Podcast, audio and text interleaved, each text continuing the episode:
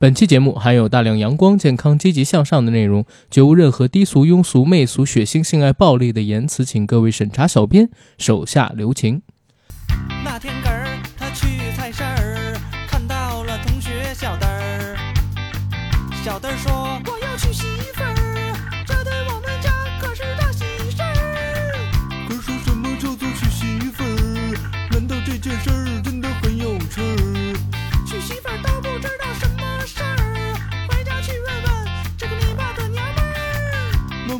什么叫做娶媳妇儿？难道这件事儿真的很有趣儿？儿子，你这个傻笨笨儿，娶媳妇儿可不是什么大好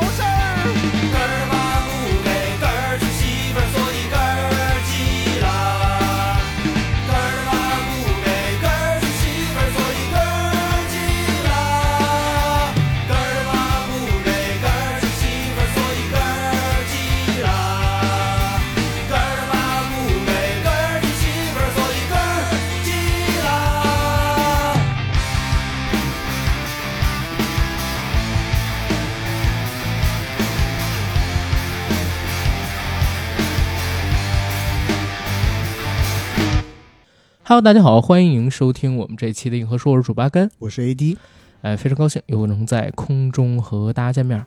然后这一期呢，相信很多的朋友非常期待，因为就在八月六日晚上，阿甘呢在我们硬核说的很多群里发了一个征稿通知。征什么稿呢？相信硬核说的听众最近都观测到市面上边出现了一部神奇的电影。孤注一掷。哎，为啥说它神奇呢？因为我们发现，在我们的身边，其实有很多朋友都有类似的被诈骗的经历。没错，但其实这个发现开始我还不太相信嘞。嗯，我觉得被骗的、被诈骗的可能只是少数，嗯像我这样的。但是呢，随着这个征稿通知的发布，我的天，像雪花一样，各式各样的人都在给咱投稿。嗯有遭遇电信诈骗的，有遭遇杀猪盘的，有遭遇这种海外代购然后被骗的，有家里边的长辈不幸参与过 P to P 呀、这类型非法集资投资，然后被骗几十万的，还有被身边的朋友骗的，还有误入过传销组织的，真的特别的多。咱们是周一晚上发布的征稿通知嘛，我这两天已经收到差不多有四十多封投稿的内容了。嗯，然后我把这里边，比如说有一些啊，就是都是父母参与到 P to P 投资里边去的这种，我给它筛掉了，嗯可能留了一到两个比较有代表性的，那还有差不多小二十个故事呢。嗯，咱俩在进入今天听友投稿环节之前，先简单评价一下孤注一掷吧。嗯，我是打了三颗星，我也是在豆瓣上打了三颗星。嗯这三颗星其实中间起码有半颗嗯是讲给了这个片子的尺度，因为我觉得这片子在讲述诈骗的全流程的过程中的时候，其实还挺敢写的，嗯，包括他怎么对待这群被骗过去的人，嗯。其实就是非人的待遇嘛，对。不把人当人看嘛，对。就是这一系列的操作，我觉得在嗯两三年前的中国电影里头，起码有很多镜头是要被删掉的，嗯。但在这部片子里面，我觉得被留下来了，其实挺好的，嗯。是有一个警示的作用。嗯。当然了，为什么没有给更高的分数？嗯。是因为我是觉得这片子是有一个比较致命的 bug，就是最后三分之一的嗯，电影其实它有点崩坏，就是从逻辑上和剧情上都有点有点错乱，或者说有一点强行降智。这几个人的覆灭，我觉得都挺没道理的。是我自己给这片子打三颗星的原因跟你一样，就是我觉得咱俩看片儿的时候，我不跟你说，我说这片儿好像无双，就是无双他给你讲美金怎么画，然后怎么做垫板，然后怎么搞定变色油墨，怎么三张纸压成一张找无酸纸，然后合成成美金。这种犯罪片儿，一方面就是你把这个犯罪集团它的整个利益链条、关系网，包括它犯罪的过程，特别详细的展示出来之后，你有一种猎奇被满足的感觉。嗯，尤其这片子里边还有好多犯罪场景奇观化，什么晒钱之类的，看着尺度特别的大。包括因为它是一个反诈的一个宣传片定位，它这片子里边还有什么拿竹签儿掀手指甲盖儿，嗯，用棍子一棒一棒的打腿，把骨头打断打出来，还有把猫直接从几层楼上边扔下来这样的凌虐的，就尺度特别大、血腥的镜头。我我是觉得就是娱乐性挺强，观感上挺刺激的。嗯然后再等就是这个片子放完之后，我的感觉是啥？它就是一个反诈宣传片儿。嗯但是它剧情上边真的好大的问题，就包括你刚才说后三分之一，我觉得特对，咏梅老师那条线问题好大，嗯，怎么最后就神兵天降了？对，怎么阿才就是孙杨演的那个嗯角色，在最开始我觉得其实他算是演的最好的一个角色了，但是到最后也有点崩坏，因为他突然一下变成了纯爱战士，甚至不惜冒上被发现的风险。对，而且他跟王传君他们两个人结尾的时候，咱俩不也说吗？缺少一个铺垫，加一场戏、两场戏就行。对，就是他为什么要替王传君打那个手机？要记住，那是被警察用枪指着，你还拿枪出来，不就形同自杀吗？而且王传君扮演的角色在最后其实有一句话，我还是觉得挺屌的，就是嗯他说他也要立功，对，但是他又没有立功表现。我你说要立功，但是你你哪儿是立功表现呢？这块儿稍微拓展一下，咱赶快结束进下边的过程。我觉得阿才其实身上有一个 bug，嗯这么大一犯罪集团，全是阿才在做事儿，你没发现吗？啊，就是拉金晨的也是他，拉张艺兴的也是他，然后管这些人打人的也是他，就是拉人也是他，打手也是他，就没有别人干事儿，这这点儿挺奇怪。一个非常有智商的红花双棍。对，然后然后最后那个结尾，王传君那个要立功，我在想啊，是不是他指的那个意思是把背后的老虫嗯，给供出？可最后也没有老虫的事儿，对，应该是有下一步，因为结尾留了个彩蛋。是，嗯但是呢，呃，这个片子如果全部看完了以后，对我来说印象最深的一个情节就是，他们在实行网络诈骗的时候，会发现有那么多被骗过去的 IT 人员在针对你一个人实时的去编辑网站。一般我们会觉得这个网站总不会针对于我来实时的去做一些变动吧？但是不好意思，真的他就是为了骗你，他无所不用其极。嗯竟然有这么多的人为了骗你一个，去定制赌局、嗯定制骗局，这个我觉得还比较惊悚，因为正常人来说很难想到这一点。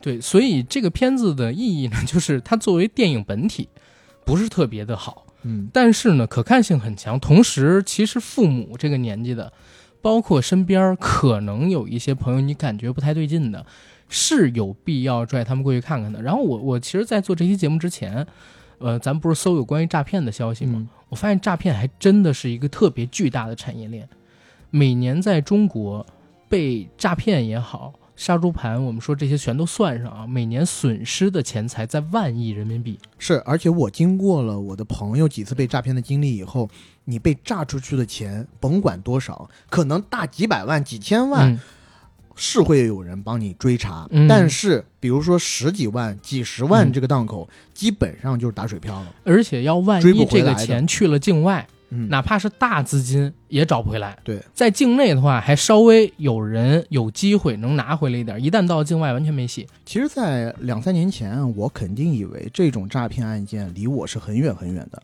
但是呢，在去年有一个我很亲的朋友，嗯其实就被诈骗了。然后在诈骗的那一个下午，其实我应该算是第一个发现他好像有点异样的嗯他的朋友。嗯然后我在当下就召集了另外她的一些闺蜜死党，想要去点醒她，但是发现并没有效果。嗯，这个故事，我们今天请到了被诈骗者现身说法，我们来听一听事情的来龙去脉到底是怎样的。现在我们这期节目的第一个投稿人小胡就坐在了我和 AD 远程录音的另外一面，方便和我们打个招呼，然后介绍一下自己的故事和经历吗？呃，硬核说的朋友们，大家好，我是 AD 的朋友，可以叫我小胡。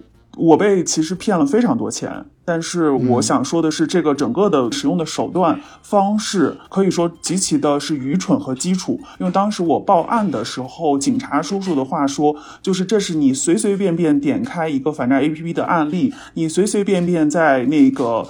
呃，抖音上或者任何平台上搜“反诈”两个字都能随意看到的案例。他说，甚至有可能是你父母都非常非常清楚的案例，这是会经常告诉老年人的一些案例。但是你上当了，而且这个上当的时间持续三个多小时，我整个其实被骗走了十三万多。所以整个这件事情，我我在很长的一段时间里不敢去回忆，因为有我在呃这件事情之后被我的一个哥哥，就是啊、算是亲哥哥点的一句话，他说，呃，以后还是不能太盲目自信，可能是我这件事情的核心吧。那接下来要是 OK 的话，我花点时间把这个过程给大家讲一下，就当时我遇到了什么样的情况啊，整个的事情是怎么发生的。嗯嗯，可以啊。但是我觉得在此之前，我想跟你说一下，因为我和阿甘在跟你通话之前，其实已经录了很多听友的投稿。嗯然后诈骗这个事儿，这个和学历，嗯然后和人有多聪明嗯不成等号。嗯有可能我和阿甘在未来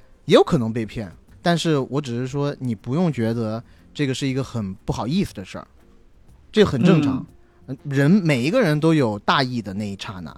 对，我觉得下面你可以从头到尾的说一下你当时当天遇到了怎样的一回事。嗯，事情应该发生在当天的中午十一点钟，那是那时候我人在深圳，而且在深圳是在我哥哥的家里。啊、所以当时我周围没有别人，只有两条狗。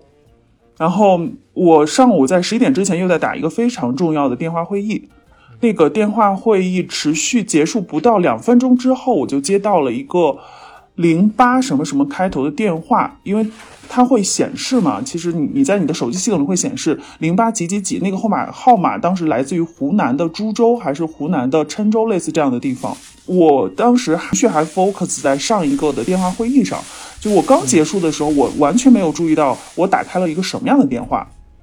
所以这是首先我接那个电话的时候，我没有一下子怀疑或者这是这是一个就是可能是乱七八糟外部的电话，没去接。，嗯。对我下意识的就先接了，我说喂你好，然后对方有一个传来一个非常标准的普通话的男生说对呃您好，我们是中国银联什银监会的什么什么人，就很正规的一个金融组织。对织，，很重的一个金融组织。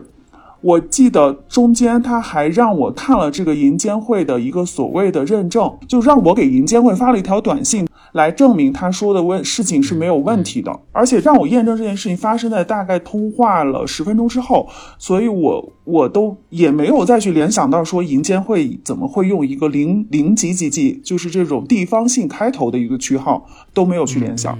接到这个电话时，他就说啊，请问您是什么什么解释吗？然后说了我的名字，然后就说您是不是之前在上海生活？然后您当时有过办理过一些卡啊？现在不不好意思的通知您，您当时办的那些卡来自于宁波银行，因为出现了大学生盗刷的情况。这个卡会影响到您的年利率，就未来您的利息可能会比正常别人要高。整个的信息里，至少有几个信息，它是绝对说的是非常正确的，就是我叫什么，我之前还在上海生活，我后来到底有没有办过南京银行、宁波银行，我也不记得了。但是他知道我的姓名，知道我在上海生活过，知道我名下没有贷款，这是当时整个来说帮我奠定，我觉得这就是银监会的一个第一层基础。第二层就是刚才开头我提到的，就是他让我中间做过一次所谓的验证，嗯，来更加证明这事可能就是来自银监会。我我也许还有别的小细节，但是在应该有十五到二十分钟的时间之内，一直在持续，就是他在告诉我他说的都是真的，且我也在慢慢的相信他说的是真的，甚至是深信不疑。接下来就进入到了真正的诈骗环节，就是又换了一个客服来跟我联系。这两个客服有一个共同的特点，他们两个人的普通话都特别的标准。我不知道这个口音这件事情，在你们整个的跟别的人聊天有没有收到哈？我也是后来查了一些资料，包括当时在深圳的呃派出所听到民警给的回答是说，他们都有比较浓郁的口音，很多人是带着很重的口音，有时候被诈骗的，特别是老年人都听不懂他们说话。嗯对，所以我觉得像你的这一个诈骗经历，首先我们之前读的有很多，其实他电话一打过来嗯就是有很很浓重的这种地方口音的。嗯呃，像嗯你这种，其实迷惑性其实就是更强了，因为他的更普通话非常的标准，就像是一个正规的工作人员，呃，在跟你说话。所以这是第一个过程，就是他让我完全相信他是中银监会来帮我调整利息利率，以以免影响我未来贷款的一个电话。嗯接下来的时间其实就是让我进入一步一步的操作，来怎么样把呃泄露的信息然后注销掉，这样我就不会有这方面的后顾之忧了。嗯我自己觉得可能是因为你之前一直 focus 在你之前的这个会议上，精神已经很疲惫了，所以就很容易被他带着走。因为之前那个会可能牵扯你太多精力，嗯没走出来呢还。嗯，这个是有有一定原，我认为当时有一定原因。前面那个会真的还蛮重要的，对，也不瞒是跟我当时呃一个就是工作的 warning 有关系的。嗯在整个的这个过程里，我逐渐的深信不疑。然后接下来要做的事情，其实，在当下的我来说，就像一个闯关。我现在印象最深的是，我不断的在问对方还有吗？还要做什么？还要做什么？所以他当时让你干了哪一些步骤的工作？他帮我转接了第二个的 VIP 客服之后，第二个人服务态度也很好。他其实让我第一个先下载的是软件，而那个下载的事情就是视频的监测软件、监视软件。嗯在我打开那个软件并用他所谓的指令跟我进行通话的时候，我其实整个荧幕都 share 给他了，都分享给他了。我在手机上所进行的任何操作，他都是看得到的。OK，这个软件你是从一个所谓的网站上面下载下来，还是说苹果的应用软件的商店里头下载下来？正规的苹果软件系统里下载的。我可能忘记它的名字了，但它可能叫什么什么某某通讯、或者任何任何，是从上面下载的。而且这个软件，这个软件警察非常清楚。我去报案的时候，警察说是不是让你下了什么什么软件？然后他是给我分享了一个会议会议编号，一个 meeting number，我是用了他的会议编号进入到了一个所谓的会议室。我加入进去之后，就是等于我同意了我现在所有的手机里的东西，对，分享给了主持人。明白，就等于说你进入那一个会议室的当下，你手机的所有一切信息，包括你正在操作的操作，都像透明的一样，告诉了这个对类似屏幕共享。对，是的，类似于屏幕共享，就完全当时的所有的事情都是演，都是在他的监测之下进行的。所以我有一件事情印象很深刻，我在那个期间，他还跟我说，他说。呃，你在这个期间之内就不要接电话，然后那个以免影响到一些呃你的整个步骤的流畅度，或者是呃那个相应来说保密度，就是如果被打断了，你还要重新来。所以我一直在有一个闯关心态的说，就是这个时间我不应该被打扰，就应该按照人家专业的指示一点一点操作，然后把这个问题解决掉。解决完了之后，我再去干别的事情。而且如果中间万一断了，万一是这个视频断了，或者跟他的通话断了，或者我正在录入的信息断了，有可能还要重来，那就非常麻烦。当时我有这样的心态。所以当时，比如说别人给你打电话什么的，是你自己主动挂掉的，还是那个软件把你截掉的？下银行软件的这个整个过程中，我干了一件事情，就是把我的手机设置成了一个电话无法打进来的状态。我的电话可以打出去，但我的电话打不进来。这件事情也是在当天我报案的三四个小时之后，我才知道我自己把我的手机设置成了就无法呼叫进来的一个转设置。这个过程里我，我跟外界是脱节的，家里没有人，呃，我自己又是深信不疑，然后微信收不进来信息，然后电话打不进来，嗯。这整个过程里都是都是没有，在这个阶段里，我都是没有听到外面的声音的。所以在呃下了这些软件之后，下一步他们让你干嘛呢？其实就开始套我的钱了。嗯，他不可能让我直接转账，他让我去下载了一个有着非常好的，真的像什么中银行、中联开头的一个包装的邮件，来进行了我的那个接下来的操作。而我在那里头操作的就是转钱的步骤，且是把钱转给了一些个人账号。其实类似于一个链接，你打开那个链接之后，就进入了一个虚拟对话对，框。虚拟是的，啊是的，对，所以其实我是 QQ 邮件进了所谓的有中银行、中联、中银这种包装的一个官方的名字，然后进入了一个对话框，而那个对话框感觉对方不是活人，嗯，因为他给你的回复都非常的理性和冷静，电话中的人给我指令。呃，我还想说的一点，可能对我复返这件事情比较重要的是，我被骗走的最大的一笔钱，十万块钱是用工商银行的即时贷放贷当即放贷给我的。就我所有的操作进行完成之后，工商银行是秒批，其他的银行可能都需要周转的时间。我最大的一笔被骗的钱也是这笔钱，是它是被秒批。非常巧，我那两天我的账户里根本基本没有钱，我所有的银行卡卡加在一起的实时的金额可能不到五千块钱。嗯，在当下的我自己会认为我全是在进行云端操作。诈骗犯让你这么干的是吗？是他告诉你，你可以去工商银行的某某个服务，然后去进行借款，然后调到某个账户。他有告诉你当下做这件事情的理由是什么吗？这件事情就是我当下的已经进入到一种心智不正常的状态，我没有问过理由。啊、我在从转账那一刻都没有问过理由，我觉得这就是这一次要完成这整个的关停信息系统、关停什么信息泄露系统该做的操作，这就是应该有的程序，且又没有用到我本人个人的钱，我自己的潜意识中就没用我自己的钱，这是他们，这是他们银行的钱，银行的钱只是在我的账号里转来转去而已。所以当时他是让你下了很多银行的 APP 去尝试进行这样的操作吗？对他们肯定是做过一些非常细致的调查，所以他知道哪个银行能放多少钱，连那种能及时放出五千八千的也没有也没有放过，所以我最终会骗了十三万。除了那笔最大的钱之外，其他的都是来自于那种小额及时贷，甚至比如说某一个小银行，它可以及时给你借出五千块钱。其实一切为什么会到最后被拆穿，能够清醒出来，就是因为我没有在那个时候可以转转转出来的钱了。比如说，我没有哪个银行可以给我及时贷。我记得我还申请了某一个银行，但是他就会回复你，我们会核查，十二个小时之后如果没有问题会给你放款。嗯，就在那一笔最大的十万块和一些小额贷款放出来之后，在将近十三万放出来之后，我没有别的钱可以被骗了。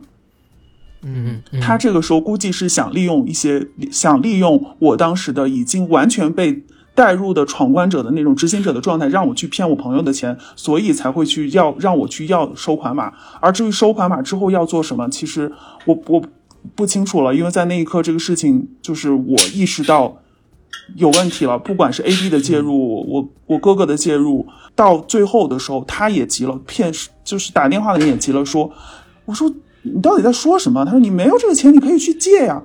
就是慢慢的，其实他也有一些言语上的不理性的地方了。嗯，然后你才发现破绽。对我才慢慢发现破绽。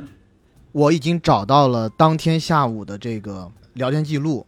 下午一点十一分，我问你一个问题，然后给你打个电话，哎，没人接。然后我两点钟，我沉不住气了，我问人呢？我生气了，因为我也很着急那个问题。结果到三点钟，你给我发了一连串很奇怪的消息。首先，第一条，把你的支付宝收付款二维码给我一下。收付款二维码，我试一下我的花呗能不能用。打开支付宝，点击首页的收付款，点击保存发给我，不能截图。我发了四个问号。我搞了三个小时了，微信都被冻结了，我又发了一个问号。然后我又打电话过去，被取消。对，然后后面你就没理我了，一直到晚上的大概八九点，你才跟我说，嗯我再汇总一下卡账，看看最坏的打算要怎么还钱。就这个其实是一切已经尘埃落定，你发现自己被骗了以后，可能过了一段时间再给我发的这两句话。对哦，对，所以你给我发的这个这几条一看就很奇怪嘛。首先，为什么问我要支付宝收付款二维码？然后后面还这么事无巨细的告诉我怎么去截图。就你如果只问我前面两句话，我可能都没有这么大的疑心。但后面你跟我说什么打开支付宝，点击首页的收付款，这我都不会吗？你把我当傻子啊？当时我的想法是这样，嗯我当时是在想说，你的微信是不是被人盗了？所以我一直想嗯打通你的电话，想确认是不是你。对，在支付宝这件事情发生没多久，就真的在那一刻意识到，我的手机可能当时一个出于跟外界脱节的关系，但就在我在那三个小时的时间里，就在我旁边，大概左手边只有只有零点零点一米远的距离，还有我的电脑啊。就是在支付宝这件事，我也觉得非常的奇怪，到底怎么回事？我开始去翻电脑的时候才知道，就是自己就是上当受骗了。明白。所以其实复盘这个事儿的话，就是比如说，因为当时小胡神经在一个高度集中，然后刚刚出来，还在一个就是在执行会议那样一个状态里边，本来就是很容易，然后陷入到某个情境里边去。对方呢，开始又跟你报了你的信息，获取了你的信任，甚至呢还引导你做了一遍验证，而你那个时候并不知道，呃，银监会系统可能就会给这样一条自动回复。总之呢。就通过这十分钟左右的信息、身份还有短信二维码验证，你相信了他。再之后，他告诉你你的授信因为过去的一些消费行为可能受到了影响，需要去解除。然后中间他不断的引导你，呃，下 APP，然后获取了你的屏幕上的实时情况，然后再给你呃发送邮件，进入他们设定好的对话框之后，可能背后是几十个人在研究该怎么回你的微信，回呃回你那个对话框里边的消息，给你做局，然后一步一步的指使你通过这样的方式从你那边进行套现，然后一直到。可能你过了三个小时，他开始让你动你朋友的钱，才反应过来，就是前边的这些可能是自己上当了。而且这其实还比较幸运，正好小胡那段时间里边，呃，账上没有什么自己的现金。如果要是平时的存款，那个时候在卡里，可能损失变得更大。对，而且我刚刚已经找到了我和我们共同的朋友的聊天记录。我当时其实是觉得你有一些异样，所以我不敢在我们共同的群里面发，我是单独给他发的。我先发了一截图，我说小胡是被盗号了吗？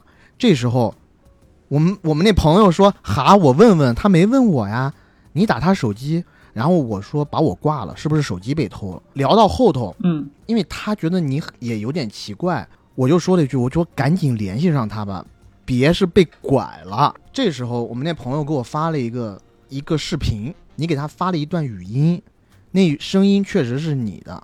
那个语音的大致内容就是你在处理一个什么事儿，然后你先别管，先帮助你嗯去做这个事。这条语音确实是你发的。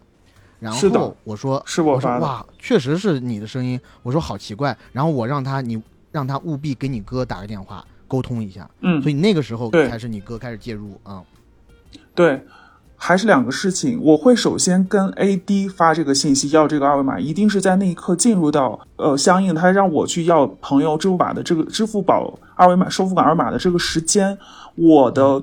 微信又可以使用了，而我正好先看到了 AD 的信息，而 AD 有可能在催促我需要就是刚才回一些工作的事情，那这这条信息是置顶的，所以我可能在那一刻可能还没有想到去找我哥，或者去找我我跟 AD 那个共同的朋友，那时候非常好的一个朋友，还没有想到去找他们。而且我也对 AD 非常信任，我会觉得说，哦，如果是有什么需要帮忙，他可能就会帮我。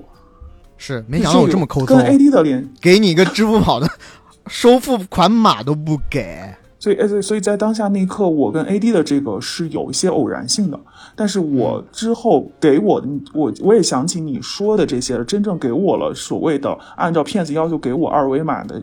是我的，是我哥，他不知道我要做什么，但是在那一刻，不管是我哥哥还是我跟 AD 那个共同的朋友，他们都会觉得我不会被上当受理。就是说，如果我信息还没有问题，还给他们发语音报平安就会认为我是一个不会啊，怎么就干蠢事儿，或者是被人干被人对骗入到这里的人。是的，是的。那一刻，我哥哥对我的信任会觉得说，你肯定就只是在忙工作的事情，他也会认为我只要忙起来就会就会全全心投入。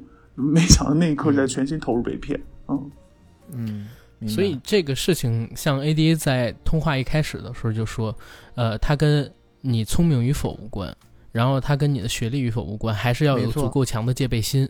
就是戒备心这件事情真的很重要。是的，其实呃，非常感谢小胡给大家分享这个案例，我觉得真的很有警示性，因为身边的很多朋友，他其实正常情况下是不会受骗的，但很多时候是掉以轻心，他认为自己不会受骗，反而因为认为自己不会受骗，就放低了对这类似事件的一个警备心。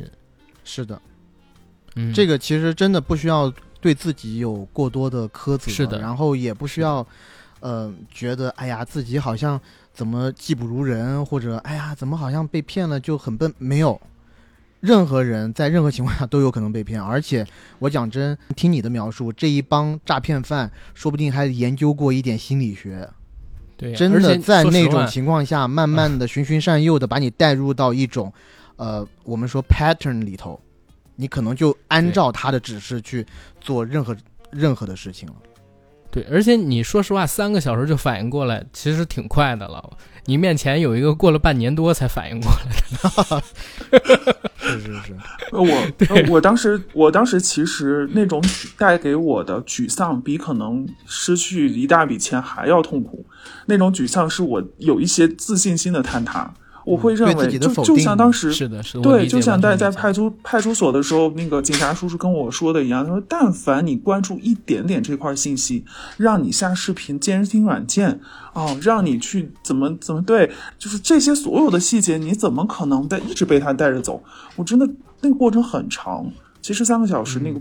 那个时间不短，但我再去回忆的时候，我真没觉得那三个小时很长，或者过了三个小时，我想说的是，就是事过境迁，你往回看，虽然讲十几万不是个小数，但是呢，十几万更不是个大数，对，买个你还没有被骗更多。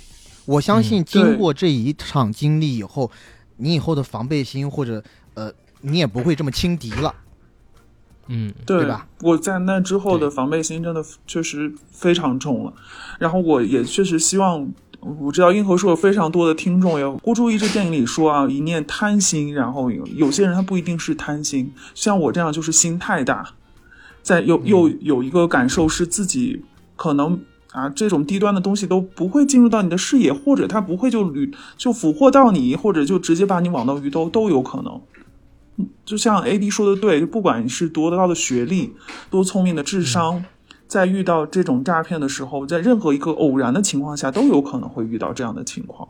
啊，我而我是确实非常大的一个教训，在因为也是在去年疫情期间嘛，然后一大笔钱的损失，然后公司肯定也会有一些运营上，大家会需要有一些啊降薪啊等等，所以其实应付这个还钱的事情很也还是很吃力的。但好在我其实后来也会觉得后怕和庆幸，就是我那个时候能及时带出来多少都会被骗走，那个数字是十三万，也有可能是三十万、五十万。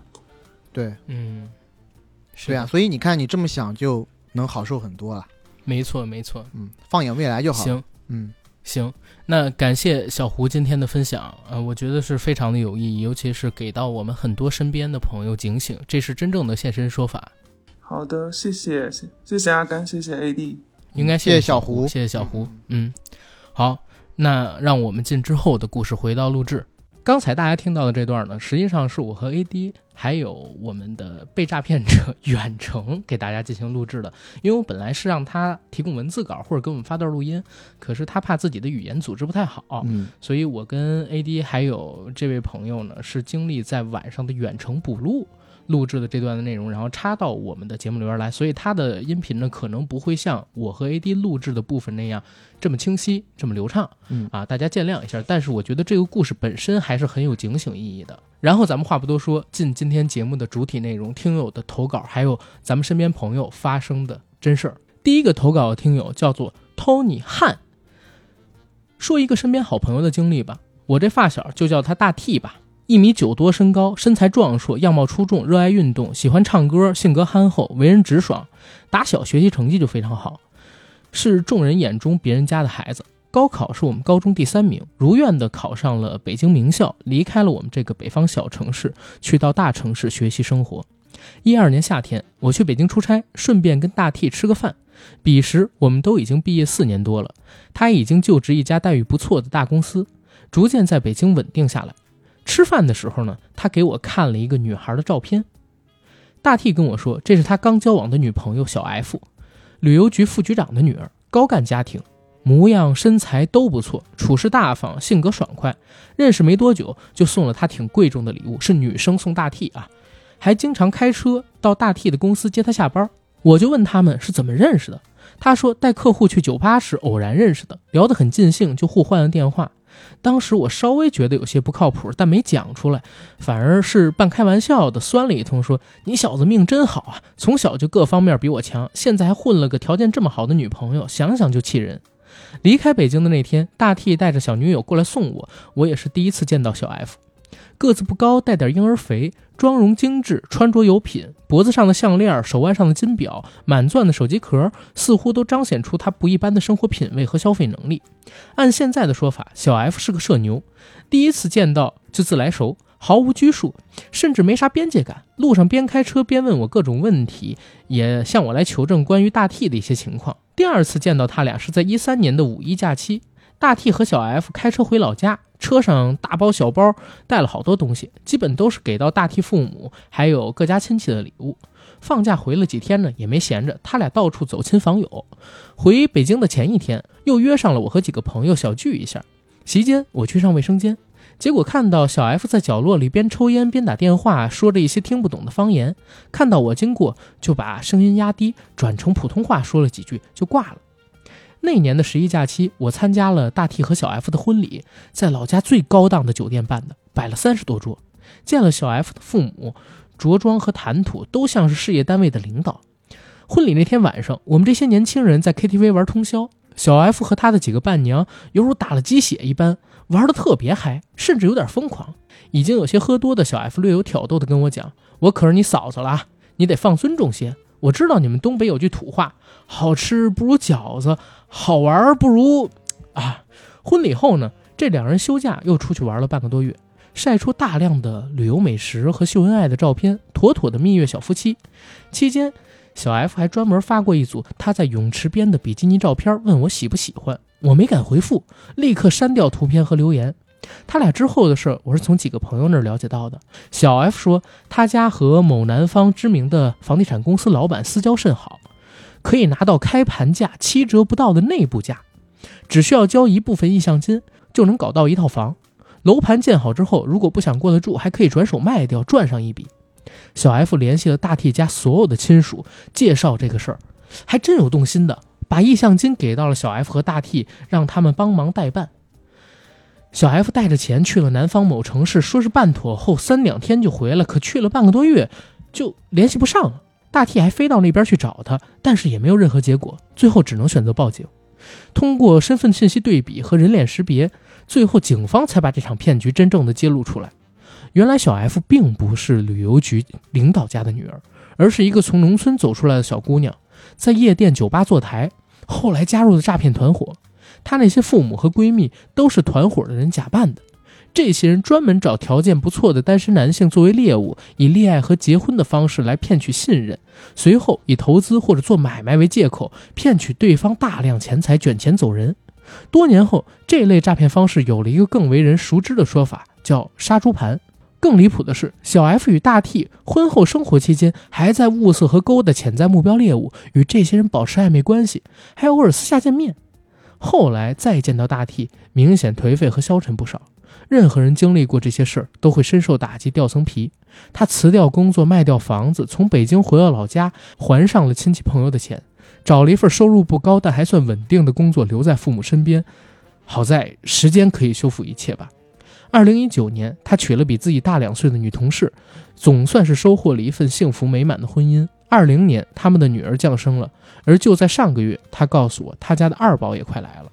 这听友挺用心的。首先，他的嗯文笔我觉得挺不错的，在咱们历年的 非常之流畅。我觉得，希望今年的中元节大家也这样投稿啊，嗯投就是哪怕不是你身边经历的真人真事，是你编的，也尽量文字给我流畅一些。对，而且他最后两句话，二零一九年怎么怎么样，二零二零年怎么怎么样，嗯他家的二宝也快来了，还给人一种有一声叹息之美感，对，升华了一下，时间抹平一切，有一个小小的留白，是还让我回味了很久。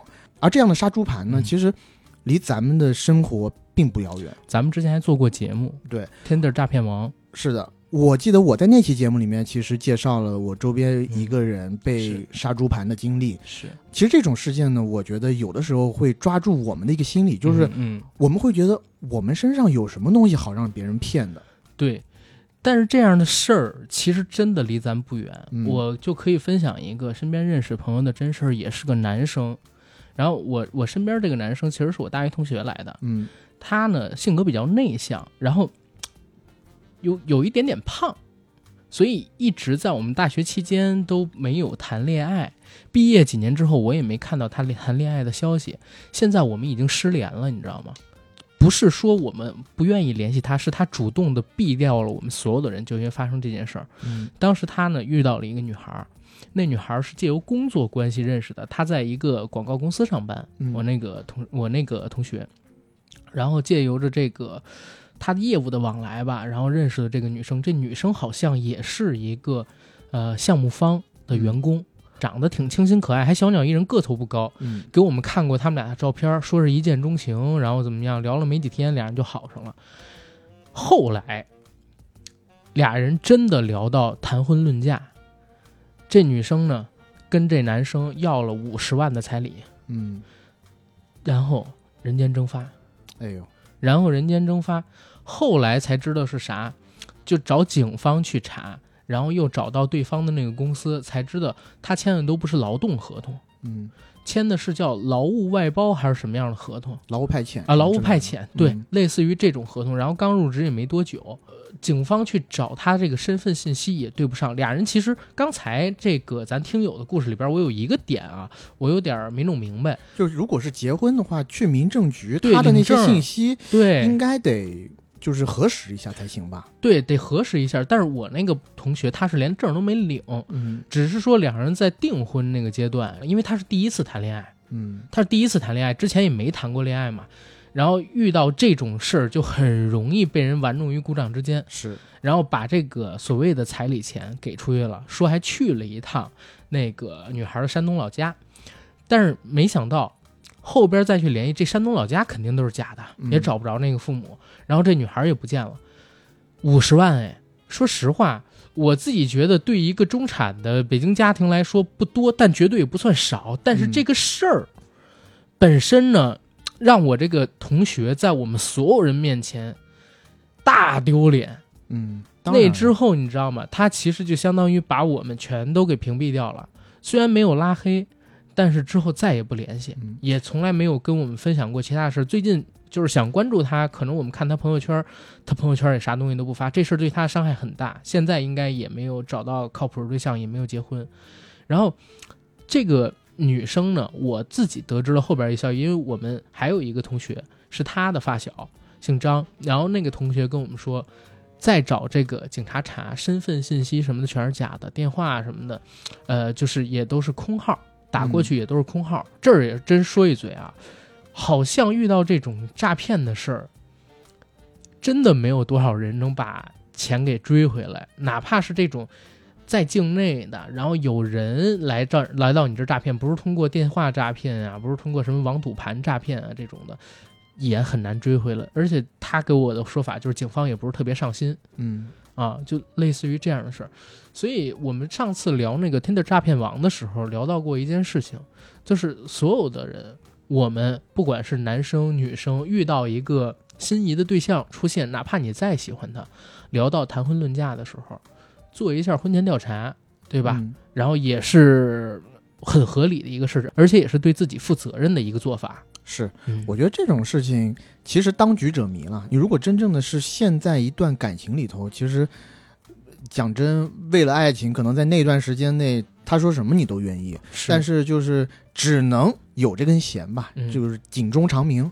对，不能放松警惕，尤其是问你要大额的现金转账的时候。对我感觉刚才这个咱们的听友提到的这个问题，就是汉这个听友或者韩这个听友啊，他提到的这个事儿，有可能是他俩是结婚了，但是还没领证，说之后领证，这种情况也很常见。嗯然后我那个同学，他那个盘我自己了解的不多啊，但是你知道人家要钱要的是现金，嗯，要的是让人拿现金彩礼去他家，不要转账，呃，不过讲真啊，如果是给彩礼的话，大部分其实是给现金的。就是给现金啊。嗯所以，所以你才知道为什么最后你难追，你没有转账记录，嗯你这个钱你要是打到一个人银行卡里边去，你还好说。他不是打的银行卡，他是直接带着现金去人家里边给的，而且那个家可能还是临时人租的房子，嗯是不是？最后你找来找去，找来找去，什么人你也找不到，你只能跟警方描述你看到那些人的相貌，有可能人家还是稍微做了一点化妆的，男生把那个扮演他父亲的人把头发什么的给剃了，对吧？扮演他母亲的人烫个大波浪，然后再做个纹眉之类的，你最后真的找不出来。嗯。然后第二个故事你来，呃，另外一个故事是来自听友赵玉，这也是一个高额利息被骗的故事。嗯，他那个产品好像我看他的名字叫军辉杜仲茶，说还挺有名的。如果咱听友里边也有知道这个品牌的，可以分享一下。咱这听友说家里边长辈被骗了一百多万呢。嗯，嗯说是家里长辈三四家一共被骗了一百多万，二零一一年左右就开始投了，月利息百分之六，一年就是百分之七十二。一开始就是远方亲戚或者周围邻居在投，一个赚钱了，拉五个十个，没多久身边的退休大爷大妈都在弄，年轻人倒是很少投。在当时，军辉杜仲茶也算是大品牌，就像现在的汇源果汁一样，有公司、有厂房、有实体嗯产品。黑龙江省内的三套、四套卫视之类的那种产品广告铺天盖地。二零一四年的时候，还在包装高科技健康产品，骗政策、骗投资，政府官员也在推广背书，这个就是特别有欺骗性，特别让只看电视的中老年人信服，就好像美国那个抽血测百病的女子，国务卿都能被骗，还给她做推广，真是电影都不敢这么拍。我姥姥家的小区，零栋楼的一对老夫妇，孩子也不在身边，把房子抵押了出去买，巅峰的时候利滚利滚到两百多万，二零一五年一下子一分不剩。我小姨也是把所有积蓄都拿去投，小几十万吧，一个不剩。儿子结婚买房子的钱都没了，借钱交的首付，今年才把首付还完。二零一一年前后，我家这边工资水平也就三千块左右，几十万真的是半辈子不吃不喝才能攒下的，就好像曲婉婷他妈一样，案子破了，人抓住了，钱追不回来。嗯对于老百姓来说，天塌了一样。而且东北人可以说性格里特别单纯，或者说有点缺乏正常社会人该有的常识，也可能是老一辈的人被重工业集体经济保护的太好了，脑子里就没有这些个弯弯绕，没有该有的警惕意识。我妈投了多少，亏了多少，过了这么些年，她也没跟我们家里人交过一次底。我亲戚里面是我姥姥最先弄的，一开始她就是跟着周围的老太太领个鸡蛋、领个电磁床、按摩椅之类的。他们这种集资的，也都是先从这些有点本钱的老太太开始攻克。我妈妈这一辈的人开始还在劝，后来看领到的利息越来越多，也都忍不住往里投。确实是财帛动人心。嗯，他这个其实就是属于非法集资的例子了。说有具体的产品，但也都是高额利息，把人本金骗进去投，一个接一个，一个拉一个，嗯最后全都被骗走的这么一个故事。对我在猜想，是不是他只要把钱投到那个 A P P 里，嗯那个数字是可以给你越滚越多的，但是你要提出来，嗯不好意思，就不可能。是这样，这个我还真的有发言权。嗯以前我不在银行工作吗？我告诉你，我遇到过什么事儿？有老太太被这种穿着黑色的正装的人领到银行去转钱，转到他们公司账户里边去。你知道我们行里的人就死活不让这老太太转，嗯。老太太就非要转，而陪着她那个男孩就在，呃，离这个老太太可能两三米的地方也不说话，但是呢，他就是老太太不完事儿他不走，我们怎么劝这老太太都不听，眼睁睁看着这老太太就是签了各种书之后转出去三四十万块钱，嗯。说是做投资。这种例子呢，一五年我们家身边就有邻居被骗的倾家荡产的。嗯他们当时参与的那个项目叫做易租宝，我不知道大家有没有听过，当时特别特别的火，还还在这个安徽卫视做了一档真人秀，吴镇宇他们还演了，叫叫那个你好菜鸟。当时是咋回事？最开始呢是针对像我奶奶他们这些人，你去扫个码，注册一个东西，他就给你一桶油，或者给你呃十几个鸡蛋这个样子，然后隔三差五他们公司的人会到我们那边去做活动。我印象最深的是他们办过一个书画展，嗯什么书画展？因为我奶奶他们那个小区里边有一些老头老太太自己喜欢写书法，然后他们这个易租宝公司的人呢，大概花了四五千块钱，然后把这些老头老太太他们的书法藏品集中起来，他们给了居委会一点钱，然后用了居委会的地方，然后把这些老头老太太的作品在居委会的展馆里边，哎，做了个呃书画展，还评了个一二三名，给了点奖。结果还真的有好多爷爷奶奶就把钱给投进去了，他们那个利息不高，一个月大概是百分之一点五，嗯，就是一年可能有个百分之二十左右或者百分之十八左右的收益吧。但你想，如果是一百万的话，那就是十八万；如果是五十万的话，那就是九万。北京的老头老太太还真是有点钱的。然后老头老太太他们可能自己上班没退休之前，一年的工资也才五六万块钱。好家伙，在他这儿头一年就能拿到比自己上班一年挣的还多的工资，很多人都动心的。而且当时呢，我的小时候的邻居家有一个哥哥，他在这个易租宝的公司做业务员儿，嗯他做业务员还能拿到提成，所以呢，你去他那儿投资，他还把提成返给你一部分。嗯最开始真的每个月都能拿到利息，然后还能把这个本金拿回，因为有什么三个月的产品，有六个月的产品，一年的产品，一年的产品好像是收益最高的。我奶奶当时也投了一点儿，然后立刻被我拽回，因为我在银行里边工作，我就觉得这东西绝对不靠谱，怎么可能收益会那么高呢？嗯但是你架不住，身边好多就是这片儿的邻居什么的，全都投了那个项目，最后谁倾家荡产了？是那个业务员倾家荡产了。为什么？那帮呃附近的老头老太太，他们这些人都找他是吗？，对钱回不来，应应该就是一五年底，他们那公司开了好几年啊，中间有人拿到过利息，利息可能都拿了几十万了，但是你眼看着回这么多利息，你就想投进去更多，好不容易刚到期，然后又立刻续进去了，连本带息就越滚越多进去了。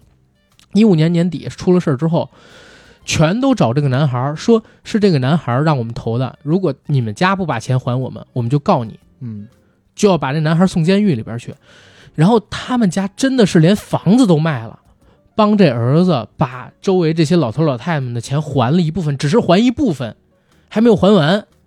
所以你就想吧，就这样的事儿，我自己身边都经历过。有几年特别疯狂，满大街都是给你推销理财产品的，在北京。嗯，嗯所以说呀，像现在一些老年人去储蓄所，嗯，如果要转账的话，其实柜员会一遍遍的征询他本人的意见，甚至就直接跟你说现在不好转账，对，或者必须要他自己的直系亲属，比如说儿子、女儿，在在监护人的陪同下嗯才能转账。嗯而且比如说，如果是看到陌生的男子或者跟他没有血缘关系的，嗯，也不会同意转。你们黄山好像有这事儿呢。我之前看到过有人在你们黄山办了一个那个茶叶的产品，嗯就是建茶园，也是按月给利息，一个月百分之四或者百分之五，然后最后好像是茶园也没了，然后钱也没了，当时还上过新闻。这个我倒不太清楚了，嗯但我想我妈妈他们在银行里工作的，应该听到这种的故事会不少。嗯，你们家肯定不会有人投，因为都在这个体系内工呃作。，但也不一定。嗯比如说像我外公外婆，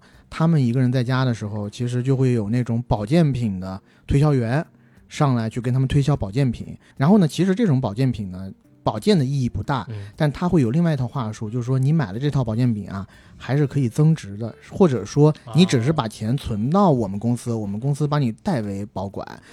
类似这种，其实也跟这种 A P P 是差不多的，就是你把钱投到我们这个产品里头，我们帮你代为销售，嗯销售出的钱跟公司分利益，嗯到最后也是做着做着就跑了呗。好还好就是我外公外婆就是几次三番的被我妈严厉的呵斥过。嗯，对，家里边有个稍微懂点儿这个套路的人，还真的很重要。嗯而且说实话，你说咱们国家一年，你哪怕你要知道，就是你在银行里边，你两千万，你也就买个百四百五收益的理财产品，嗯，相对比较保本的啊。虽然没有完全保本的，但是就是说比较靠谱的，能拿到利息的百四百五。你五万块钱怎么能买一个百分之二十多、三十多利息的产品呢？比银行高那么多，是对吧？就是怎么想也不靠谱。你你知道现在实体经济，就不说现在，就说当年一五年那会儿，实体经济也没那么好啊。有多少公司上市公司都是亏损的，怎么就能他给你百分之十几二十，他自己还得有的赚？嗯所以真的就不靠谱嘛。然后再下一个故事，来自咱们山西临汾的听友，他那个名儿我不会念，嗯是一个特殊的字符，还不是英文字符。嗯、所以我我就直接叫他山西临汾听友好了。你好，两位老师。自从上班之后，发现硬核说我变得一发不可收拾，完全扎进到播客的海洋里。你们算是我的播客启蒙老师。看见群里发的关于传销的故事，我一下想到上大学期间班上两个同学截然不同的传销经历。第一个被传销的同学是我们宿舍的熊哥，来自甘肃白银，就是那个连环杀人案的白银市。刚到学校见熊哥的第一眼，一看就是个标准西北汉子，短头发戴黑框眼镜，把自己粗涩的眼睛藏在后面，哎，文笔也不错，有点方方的下巴，脸上斑驳的痘坑。为什么你的为什么你读的文笔就这么？你一会儿挑一个啊，挑一个文笔好的。脸上斑驳的痘坑一块儿集合在一张粗糙的脸上，还会用斑驳，我这抗议了，你是不是故意 摆的这顺序？没有没有没有没有。啊，刚开始大家交流的时候都是说普通话，熊哥还是一嘴甘肃方言，大家是真听不懂。他后来的普通话还是我们班长教他的。熊哥一说话有点结巴，比如你你你说的非非常正确，这样说话。顺便自己的手还会扶着眼镜框，特别搞笑。说正事儿，那是二零一五年暑假结束，九月一号开学。因为熊哥家离天津还是挺远的，就提前几天出发来到学校，免得路上时间久耽误开学。但是到了九月二十三号，大家给熊哥打电话、发微信都联系不上他，辅导员就急了，联系熊哥家里人，一问才知道他八月二十五号就从甘肃出发了。按道理来讲，早应该到天津。大家心里咯噔一下，坏事了，这人不会失踪了吧？就在议论纷纷的时候。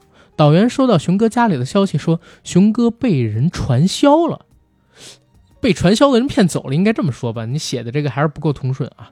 现在在天津武清要拿钱赎人（括弧），传销是分北派传销和南派传销的，一派呢是以马云为宗师，一派是以罗振宇为宗师。这这句是我加的。听说北派传销的老巢就是在武清。北派传销是半军事化管理，限制人身自由，强制洗脑，洗脑不成就问你要钱放人走。但是南派传销算是更有带引号的人性吧。下面会讲到，最后熊哥姐夫带着我们班三个壮汉拿钱，按照指示到了武清住店的时候，老板一看就说：“你们是来赎人的吧？”可见当地传销的猖狂。最后。他们怎么交易的，我就不知道了，只是知道熊哥平安归来。后来问熊哥怎么能被传销的人骗走呢？原来熊哥在家出发来天津之前，在微信摇一摇，摇了个姑娘，姑娘碰巧也是去天津，还跟他一辆车，俩人在车上就见面了。那时候姑娘说，反正离学校开学还有几天，咱们俩去武清玩一段时间，然后再回学校吧。熊哥精虫上脑，糊里糊涂就跟着女孩去了武清。一到地方就被传销的人给控制住了，手机被没收在一个小房间里，里面有全国各地自愿和被学破的人。好歹熊哥还是上过大学的，没有被洗脑成功，所以传销组织的人只是要点赎金就放人了事儿。看来这个色字头上一把刀是真的，哪有那么多艳遇？第二个故事，这就是南派传销。故事主人公呢，也是我的同班同学，我们就叫他小芳吧。小芳来自贵州山区，个子矮矮的，但是有一双特别闪亮的大眼睛。我到现在对她长什么样都快模糊了，但是这双模糊，但是这双无辜的大眼睛，我现在印象都很深。多让女生嫉妒的一双眼，身材瘦瘦的，一点肉都没有，但是巨能吃。那是一六年放完寒假，大家来学校，没事，男生都在宿舍里边瞎砍蛋。一个来自贵州的大哥说，小芳被传销的人骗走了。大家集体一声：“我操！熊哥刚被传销回来，他怎么就不长记性呢？”了解了一下事情经过，大家笑疯了。原来是放寒假，小芳想补贴家用，就在贵阳找了一份兼职，挣点小钱。没想到误入传销组织。南派传销这边用当事人小芳的话来说，他们对我挺好的，每天管我吃喝睡，还给我上课。你想走就走，也不限制你的人身自由。但是我一听课就瞌睡，困得不行不行。一开始吃的还贼多，那里的饭做的不错，就这么过了好几天。传销组织一看这货洗脑不行，但是吃饭特别多，就主动和小芳说：“你回家吧，我们这儿养不起你。”就这样，小芳依依不舍地离开了温暖的传销组织。听完这些，大家哈哈哈哈说：“小芳太牛逼了，竟然把传销都弄怕了。”两个故事结局都算是好的，但是世界上没有那么多好运气。我觉得大家还是清楚地认知自己的价值和自己的水平，不要觉得天上会掉馅饼。总体来说，人都是矛盾的。上学没钱，特别羡慕上班；上班体会到乱七八糟的事情，没有寒暑假上不完的班。一看挣的挺多，其实还没有一个月上学一千五百块活得快乐和自由。上学真好啊！一位铁人的回忆。另外，我觉得可以开一个别的话题，探讨一些职业行业趣事啊。OK，嗯。两个传销的故事，北派明显的就野蛮一点，是怎么着？你不能洗脑我，你就得动粗啊，还得赎金，军事化管理救人。我觉得这个有点绑架，很难以置信。在当今中国，就是你，而且是在天津这个地方啊，并不是说比较首先欠发达的地区。首先我说一嘴。天津人不觉得武清是天津，OK，所以就就有点你们黄山人不觉得这个黄山是安徽一样啊？别这么说，好吧？就是所以呢，就是你会有人说你会看，所以你会看见有一些在天津城区里边人说上武清，嗯啊，武清有人说去天津，嗯，当然这只是我自己身边有那些武清的朋友跟我聊到的啊，我不知道事实情况是不是百分百都这样，可能也只是他们少部分。武清和一个地儿很近。和燕郊挺近的，就你大概能理解是属于一个什么样的状态。说说实话，就是北京附近有几个地方传销特别猖狂。在当年啊，我刚上班的时候，就听说燕郊还有廊坊是这个北京周边传销的大本营，然后再往那个天津走一点就是武清，就这三个地儿全是干，也不是说全是干传销，但是在北京跟天津干传销的百分之六七十都住在那边，嗯，所以就像他说的一样，真的挺猖狂。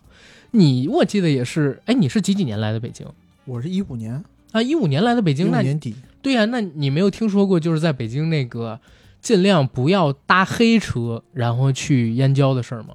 我就从来没有去过燕郊啊、好吧，因为我公司最早那个银行不是在金地中心吗？嗯，那边是有去燕郊的快线，有就是什么八幺八什么这那的，全都是哇！一到下班，郎家园那全是排队的人。然后呢，他会有那种招手停的拼车，嗯就不是打滴滴啥的。那个时候啊，现在应该都是网约车了。有人就传说你呢，比如说自己拼一个黑车走，有可能拼了仨人，只有你一个人是真乘客，嗯，然后到那边就被骗到传销里了。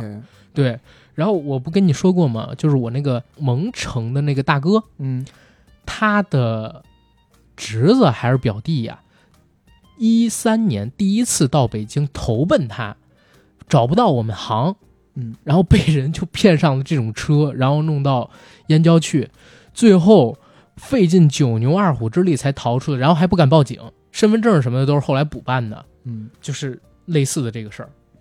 明白。嗯呃，那我觉得下面的一个故事就可以做互为对照了。嗯这个故事来自听友 Gary，其实挺简单的。事情发生在十多年前了，我朋友在国内那个时候应该认识了几个传销的头子，或者说是传销里最上层的那几个人。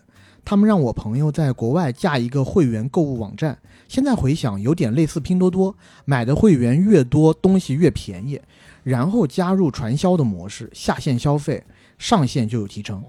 他们分工很明确，在国外的朋友主要负责网站的架构维护和支持，和接受国内的汇款。国内的那些传销头子呢，组织他们的下线、注册客户以及汇款。我朋友其实不是计算机专业的，自己并不懂，然后他就随便国内找了个小公司把网站建好。我知道细节是因为他想找我做后期的运营维护，被我拒绝了。一个是我心里看不起做传销的，而且我自己工作挺好的的话，那个时候他也付不起我的工资，给我股份我也怕有风险。最后是他自己现学做的维护，然后拉了他自己的妹夫做了财务就上马了。我那个时候其实就是边上等着看戏，因为我看那个网站其实非常的简陋粗糙，卖的东西也是杂七杂八的。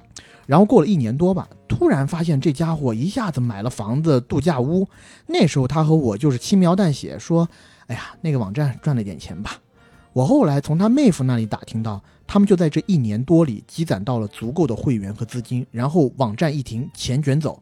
据说国内的传销头子拿的是大头，我朋友还算是小股东，但据他妹夫说，也分了五六千万。哎呦，他妹夫自己也分了两三百万，然后我那个朋友十年前就过上了退休的生活，买了些商铺收收租，平时搭搭乐高养养鱼。哎，搭乐高？难道是抖音上那些乐高博主啊？我不知道，但我讲真，嗯，这个首先啊，他对自己这妹夫是不是有点不太地道？但是妹夫嘛，他一看就就是一个小不是北京财务，对不对？对，一看就不是北京人。可能是对什么地方的哟喂，巴黎倍儿甜，这叫一个滴滴豆豆滴滴豆豆地道啊？地道，对，一看就不是北京人。但我说实话，这个钱挣着不亏心吗？他拿到手以后，说不定觉得挺开心。是亏心是亏心，但是开心也真开心。人家每天在度假屋里边搭着乐高，然后钓着鱼，也不用上班，每天吃吃喝喝，晚上举起一杯 whisky，然后看着电影的时候说：“哎，我真亏心。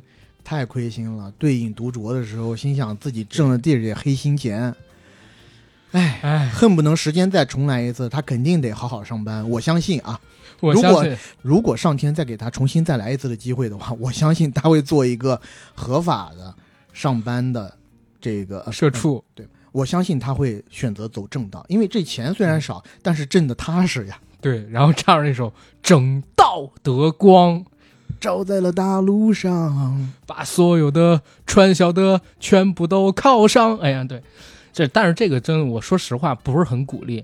咱们这个听友他的选择其实是正确的，不是很鼓励这句话就有歧啊、义，就不鼓励，真的也不是不鼓励啊，是要报警。是你知道的第一时间就应该联络国内警方去报警。啊，但我说实话，我讲一个私心比较重的，如果嗯我遇到这种类似的事儿，我最多独善其身。你让我去报警，我有点不太敢，OK 因为身真是身边认识的人，啊，确实也是，但嗯我就是说，从咱一个社会公德心的角度上来说的话，如果他真的骗得很大了，对呃，确实这个确实是两难的选择。啊反正就是先保护好自己吧。其实你做的这个选择绝对是对的，就是你不要参与这个事儿。运气好，当然就是会所嫩模；运气不好，那你就面朝大海，然后踩缝纫机去了，嗯，对不对？所以这个听友，咱们自己呢没有人家那个勇气，咱就踏踏实实的过一个普通人的正常的生活，对吧？担不起这风险。下边这个故事也你来吧，刚才那故事正好比较短。OK，这个故事来自听友 Neil。呃，首先呢，要给大家介绍一下人物。这人物在这个故事里还挺多的，人物包括我，还有我的女朋友叫小霞，传销同学叫做 A，境遇相同的叔叔阿姨叫做 B 夫妻，还有我女朋友的弟弟叫小何。事情发生在一六年上半年，在深圳刚工作没几年的女朋友小霞，年初刚被裁员，玩了一段时间。有一天，小霞说有个初中玩的很好的同学 A 加了她 QQ，聊了好多事情。A 问小霞现在工作怎么样，就说了些近况。A 说他现在在福建漳州工作上班，还在招人，工资不错。问小霞要不要去看看了解一下。我的话性格一向比较谨慎，就和小霞说：“你这同学小 A 不太对劲。”小霞说：“哪里不对劲了？”我就一一回他说：“第一，好久没联系的同学突然加上好友；第二，说自己发展的很好，工资过万（括弧那时候工资我也刚过万）；第三，是说让你直接去就能上班。小霞就说：“应该不会吧？初中时候玩的挺好的，哪有那么多骗人去传销的？”我就劝她谨慎一点，她还是有点想去看看。也刚好是快到五一假期的时候，那我就提议，要不就先去厦门玩一圈，然后最后一天我陪小霞去福建漳州那边了解一下，不行就直接回来。小霞也同意了，就买了张高铁票，五一早上出发。从来没有过误过车的我，那天就是没有及时赶上车，这也有可能是一些预兆吧。就改签买了下午的车，在厦门玩过两天之后，为了补上误车的时间，我多调了一天休。最后一天在漳州时候，上午收到公司急事儿，没办法，我要提前回深圳。但小霞说她一个人见小 A 没事儿，我就答应了，说有事儿就及时打电话给我。把小霞送到见面的地方以后，我就赶车回深圳了。当天晚上我到了深圳以后，就联系小霞，电话开始打不通了，但微信上有回过消息。我以为是在外面玩太晚了，就想等第二天再联系。结果接着两天就是这种情况，我就开始感觉不太对劲了。我就通过小霞在我电脑上登录过的 QQ 联系她的朋友和弟弟小何，说小霞有可能进传销了。接到电话的话联系我，然后看看能不能套点话、套点位置出来。他弟弟小何有点不太相信，我就说你先在老家待着，联系你姐姐。我现在漳州找一找，报个警，后面找不到人，你再过来接替我找。因为这个找人时间不太确定，我还得工作。晚上下班后，我就去福建漳州报警。经常看警示教育类节目，知道得去当地报警。呃，这个是对的。高铁、火车当天都没票了，我就跑到长途汽车站那边买个卧铺票。汽车卧铺不好闻，这个就不需要给我们指导了啊。第二天到漳州以后，我就跑到区公安局门口，再打了几次小霞的电话，还是没人接，微信也没人回，就决定打电话报警了。就在我想打电话的时候，突然旁边过来一对 B 夫妻，问我是不是有家人进传销了，在找人。我也没太理他们，接着报警。B 夫妻说：“你别说有人进传销了，要报失踪，要不然警察叔叔不太管。”我还是没有听。等辖区的民警来接时，民警竟然认识 B 夫妻，我心里突然觉得完了，他们是说的是真的。B 夫妻和我一起坐上警车去了派出所，让我一个人上楼说说情况。上楼时，我问了一下民警：“那对夫妻来报过案吗？”民警给了个肯定的答复。了解情况以后，民警说应该是传销，但是他们也没什么办法，警力有限，说当地传销也不会太凶狠，不会有什么人身安全问题。说我可以接着联系，套套话，找出具体位置或者自己找找，觉得哪栋哪家哪户有问题可以再打电话。他们会出警核实一下。我就没办法了，说看看路上的监控可以吧？就看了会儿监控，确实有个人带着小霞在街上逛来逛去，弯来弯去，最后消失在路口。出派出所以后，我就去消失的路口想找找。B 夫妻也说去陪我看看，路上也聊了一会儿，他们的儿子也是被人骗去传销了。说本来他们儿子刚满十八岁，要去新疆当兵了，结果在网上认识一个女孩子，说要当他的女朋友，说来漳州见面，结果就没什么消息了。找了快一个月了，也没什么消息。到了消失的路口，发现旁边有个旧小区，就在里面逛逛，问问里面的人，套套近乎，然后再问说小区有没有传销。说我女朋友被骗进去了，大部分都说小区里是有的，但不知道具体是哪家。也就这样过了第一天，再然后就去 B 夫妻的宾馆那边开了房睡了。第二天还是在那个小区，B 夫妻也一起去了。路上说。传销这些人很有特点的，第一瘦瘦弱弱的，第二衣服大概率会不合季节或者不太合身，第三进楼房的时候总是走走停停观望四周。第三天晚上，我们就靠这样的方法判定有一户人家有点问题。除了上面那些问题外，还有明明没多久前有人进出有灯光，后面敲门的时候却没人响应，并且把灯给关了。随即我就报警，然后在门口守着。警察来了以后，我就把情况给说了。警察说应该是传销，就开始拍门。拍了有一会儿，见没人搭理，就对着门说：“现在可是好好敲门呐，如果还不开，待会儿拆门进来可就不一样了。”不过一会儿就感觉里面开灯，然后开门了。在外面往里一看，客厅不大，靠墙站着一圈人。我对警察说：“能不能拍个视频？我得给他弟弟说一下，要不然不信我。”警察说：“不行。”但我进去偷偷拍了一小段视频，膝盖附近的视角。看了一圈没有小霞，然后又再问了一下，都说没有见到，没法子，就只能看他们上警车。这才了解到，一个窝点不超过三十人的话，只会行政拘留，后面就放了。所以传销窝点进新人就会被转移，然后隔段时间整个窝点也会被转移。小霞后面回来也说是在那个小区的，但第二天就是被转移到别的地方去了。视频也在晚点的时候发给小霞弟弟小何了，他也准备从湖南湘西过来。第四天，在知道窝点转移规律之后，也就不在那个小区逛了，先在街上溜溜，专挑老旧小区或者独栋的楼房，根据上面的那些规律，又找到一栋独栋楼房，有年轻姑娘小伙进进出出。不过，因为我一直也在楼下转悠，感觉也是被发现了。那时候不知道，晚些报警的时候，警察问我确定吗？因为不像上一次一样是晚上，也不知道这户到底有没有人，敲门很久没人应。警察说可以破门，但如果不是，后面有什么问题是直接追究我的责任的。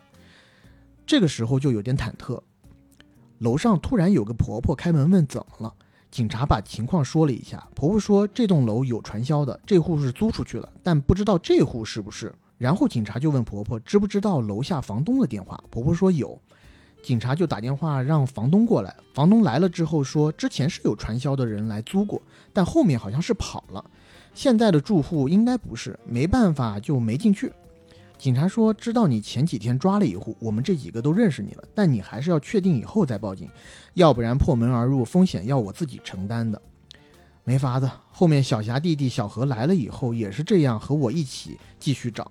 就在我快把年假调休都快用完之前，小霞突然发微信和他弟弟说明天他会出去玩，明天视频聊聊。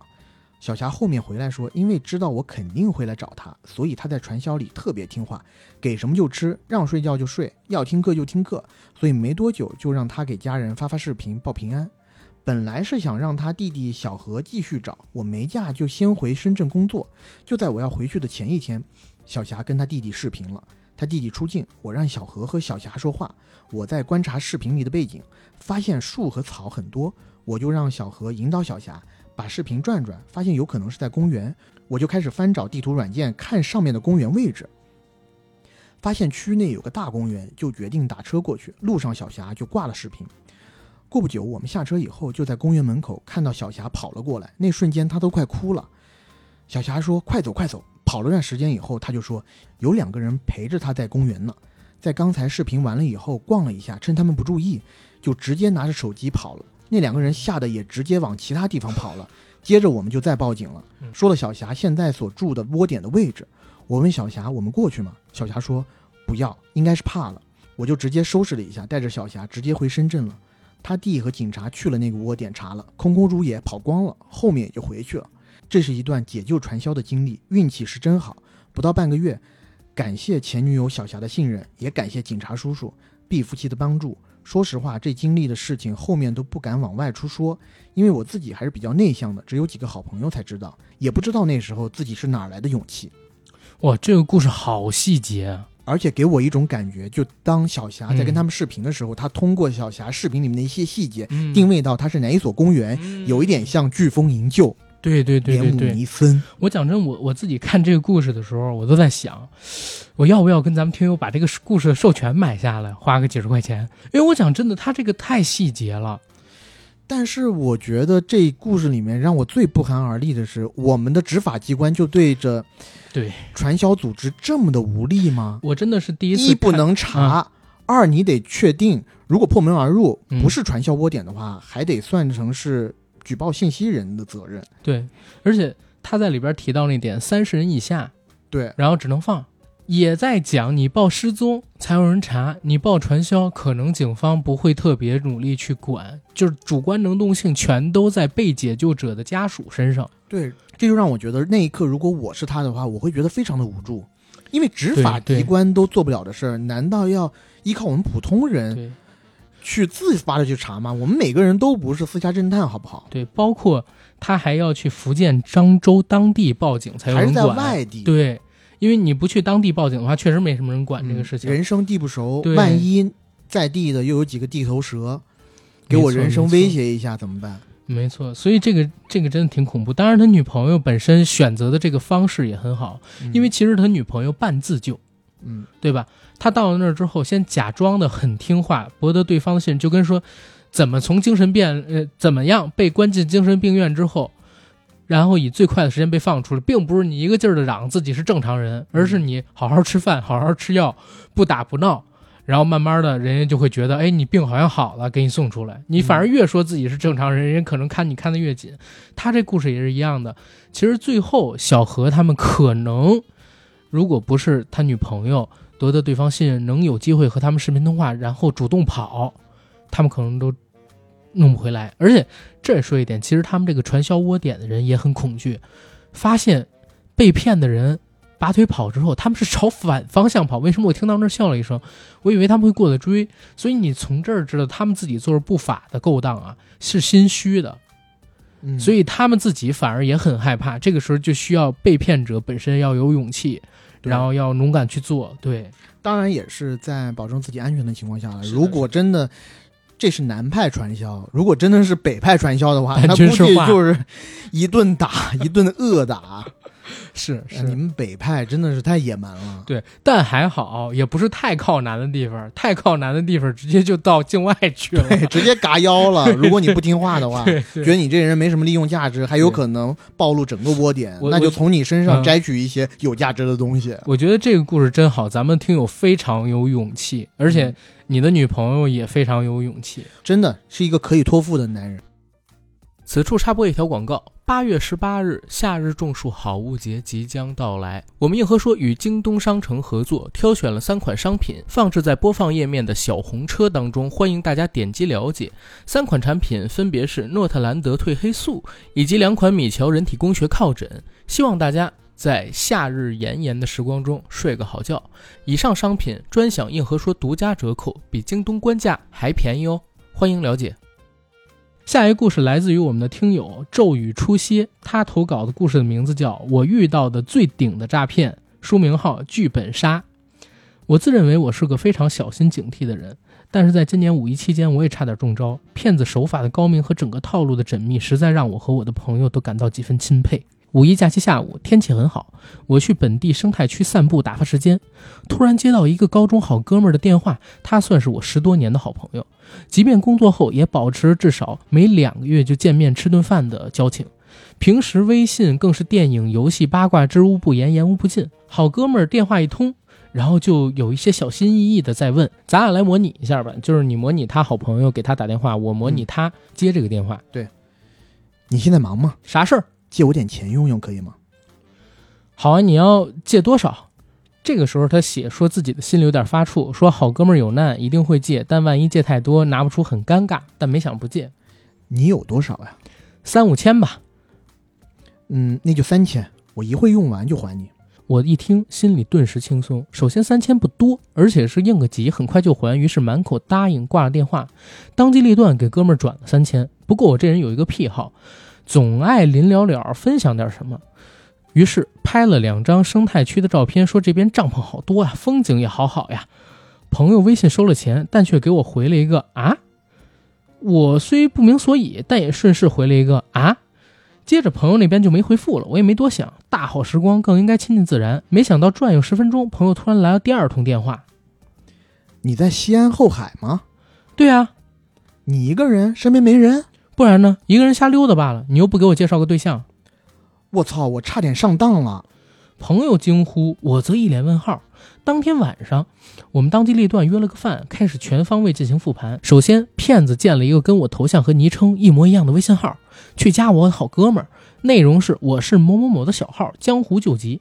等加上之后，发了一大长段话，大概意思是说我跟一个很麻烦的客户现在在一起，你立刻打电话给我借几千块钱急用，我就能找个借口给你一转，赶紧溜了。谢了，兄弟，大号不方便，咱有啥事儿电话和小号里说。于是就有第一通电话，他小心翼翼问我能拿出来多少，我考量一二之后满口答应。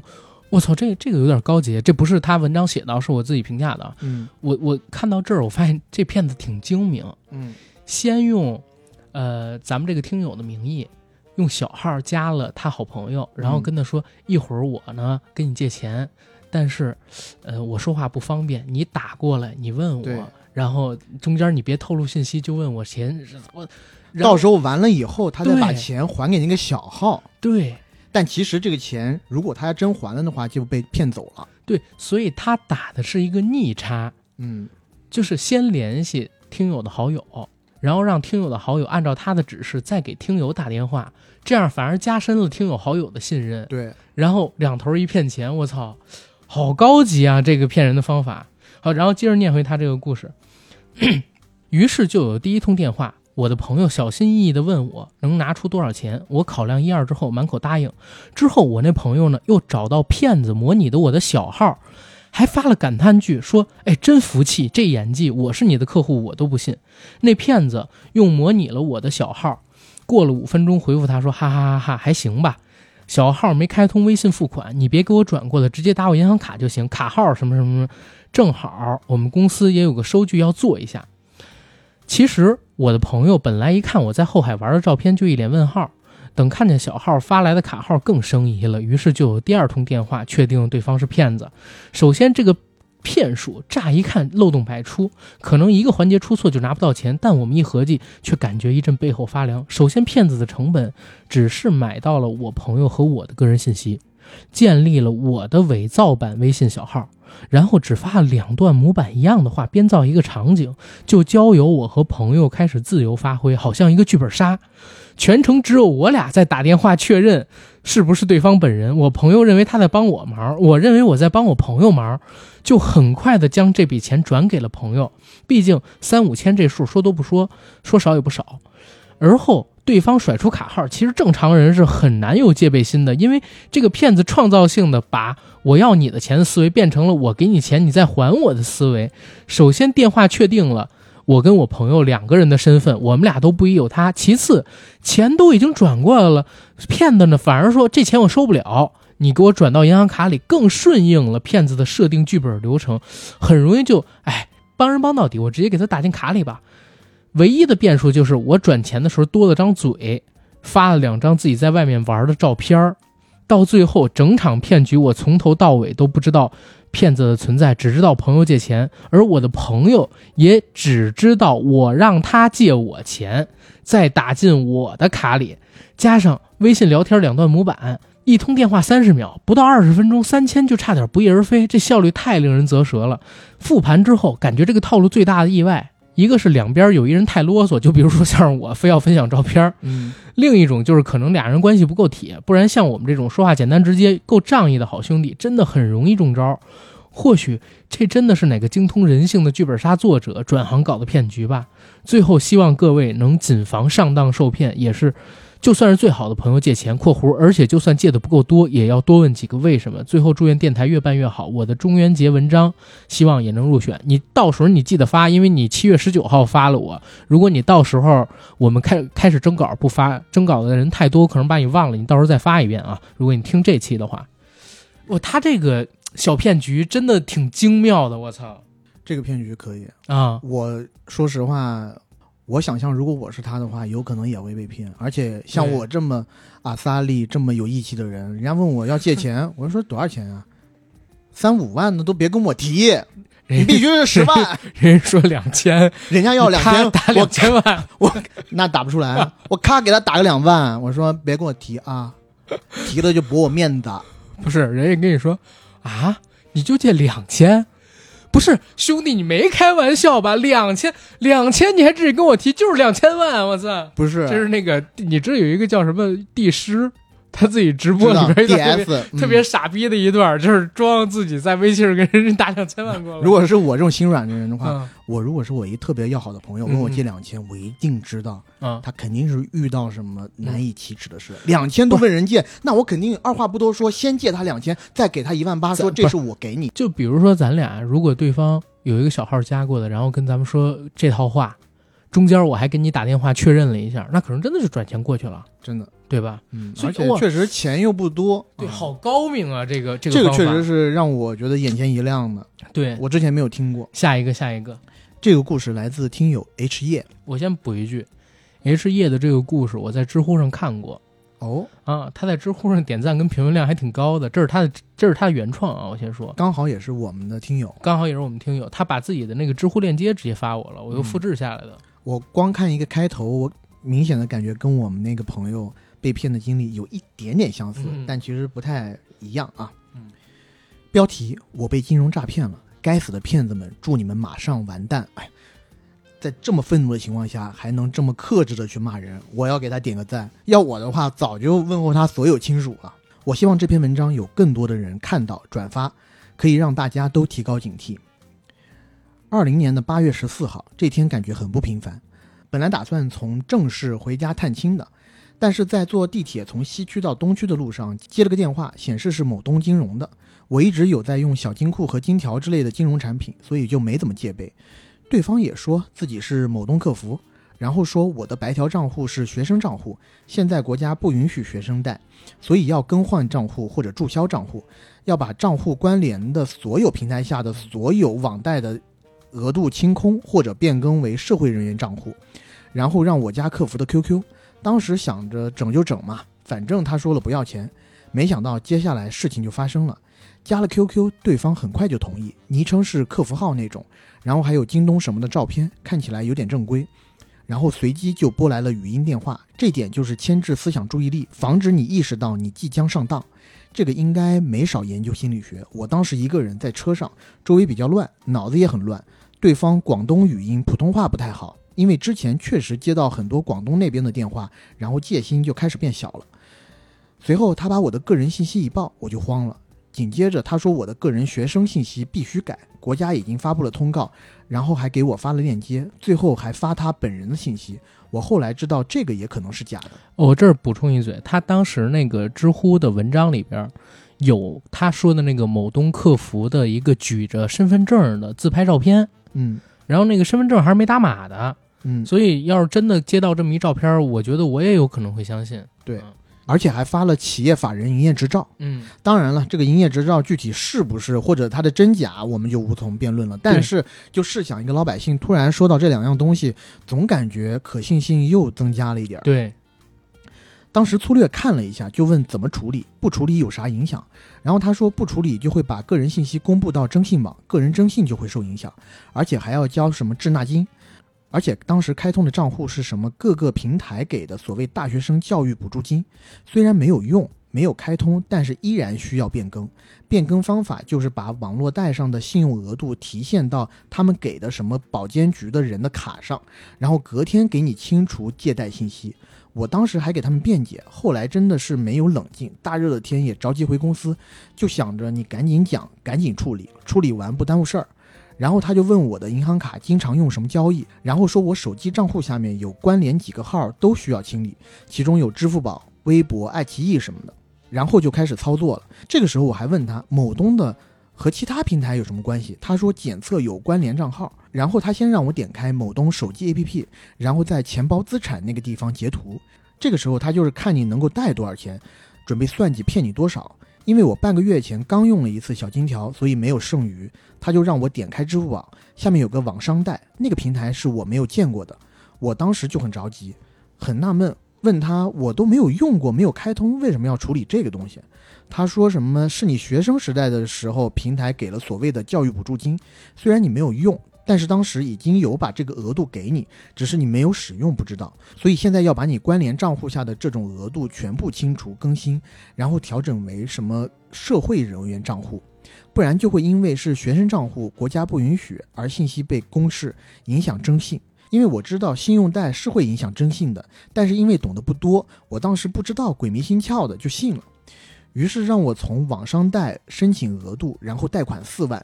转给他发的一个账户里，他发来的图片还是什么国家新保监局的账户。我当时一看这个就信了，我以为是真的，因为之前没有和这些人打过交道，所以真的不知道如何下手。而且那时候我还用手机去百度上搜索了一下，什么京东白条注销或者改变账户信息什么的，结果没有搜到太多信息，就说很简单，自己操作就行，但没有搜索到关于近期诈骗这样的信息或者帖子。所以在这里奉劝各位一句。这个当然也是后知后觉了。以后关于实质性的问题，别傻乎乎去百度了，没什么用。是，如果直接去知乎搜某东金融，那么下面就会有提示一些关于，那么下面就会有提示一些关于诈骗的帖。如果当时我能看到，也没有接下来什么事儿了。我真的后悔，太相信百度了。这里不得不夸一下知乎，知乎让我看到过很多案例，这回真的防不胜防。于是接下来的事情就是我一边在地铁回公司的路上焦头烂额、满头大汗，一边要听从他的指挥，然后进行贷款转钱操作。由于很多东西我没有用过，所以过程并不顺利。中间他的电话断过一两次，然后又持续。第二次让我在交通银行 APP 上用惠民贷贷了一点四万，转到另一个所谓保监局的账户，目前是五万四。直到我回了公司。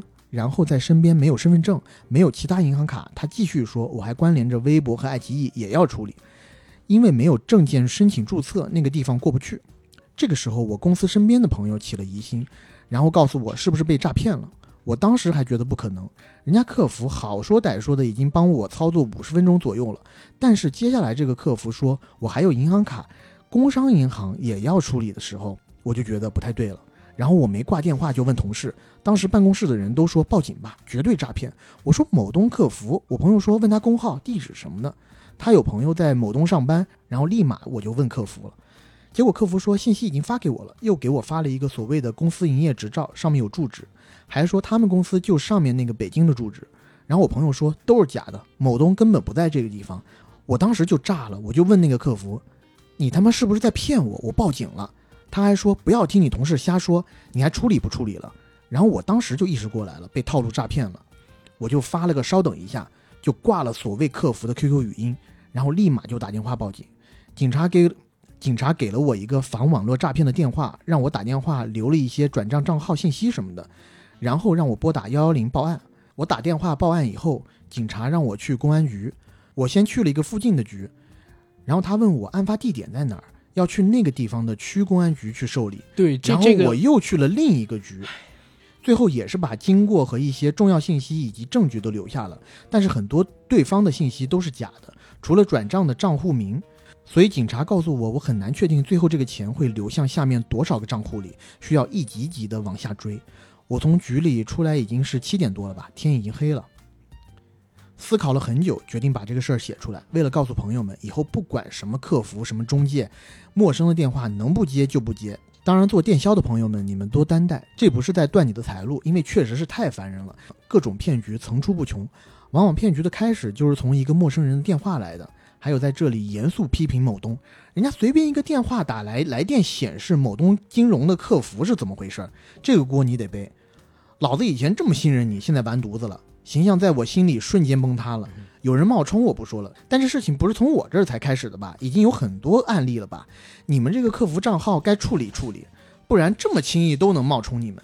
其实写这篇文章还有个原因，我会把收款方的银行账户和姓名公开，希望有大神看到可以帮帮忙，或者说有人还没有遇到这种情况的，长记性，以后别遇到。这一下子回到原始社会，这大半年白瞎了，一般人真受不起，而且很多人被骗的不止我这个数目，大几十万的都有。谢谢大家耐心看完，我希望大家多转发，让更多的人看到，让骗子们全部清除。这些爱签刀的，多行不义必自毙。万恶的骗子，希望你们不得好活。它里边讲到这个，他去报警这个事儿，我说实话，我我确实觉得，我自己认为是不是因为不在辖区所在地？嗯，如果我管了你这案子，是不是因为不在辖区所在地，我其实是不用管你这个案子的？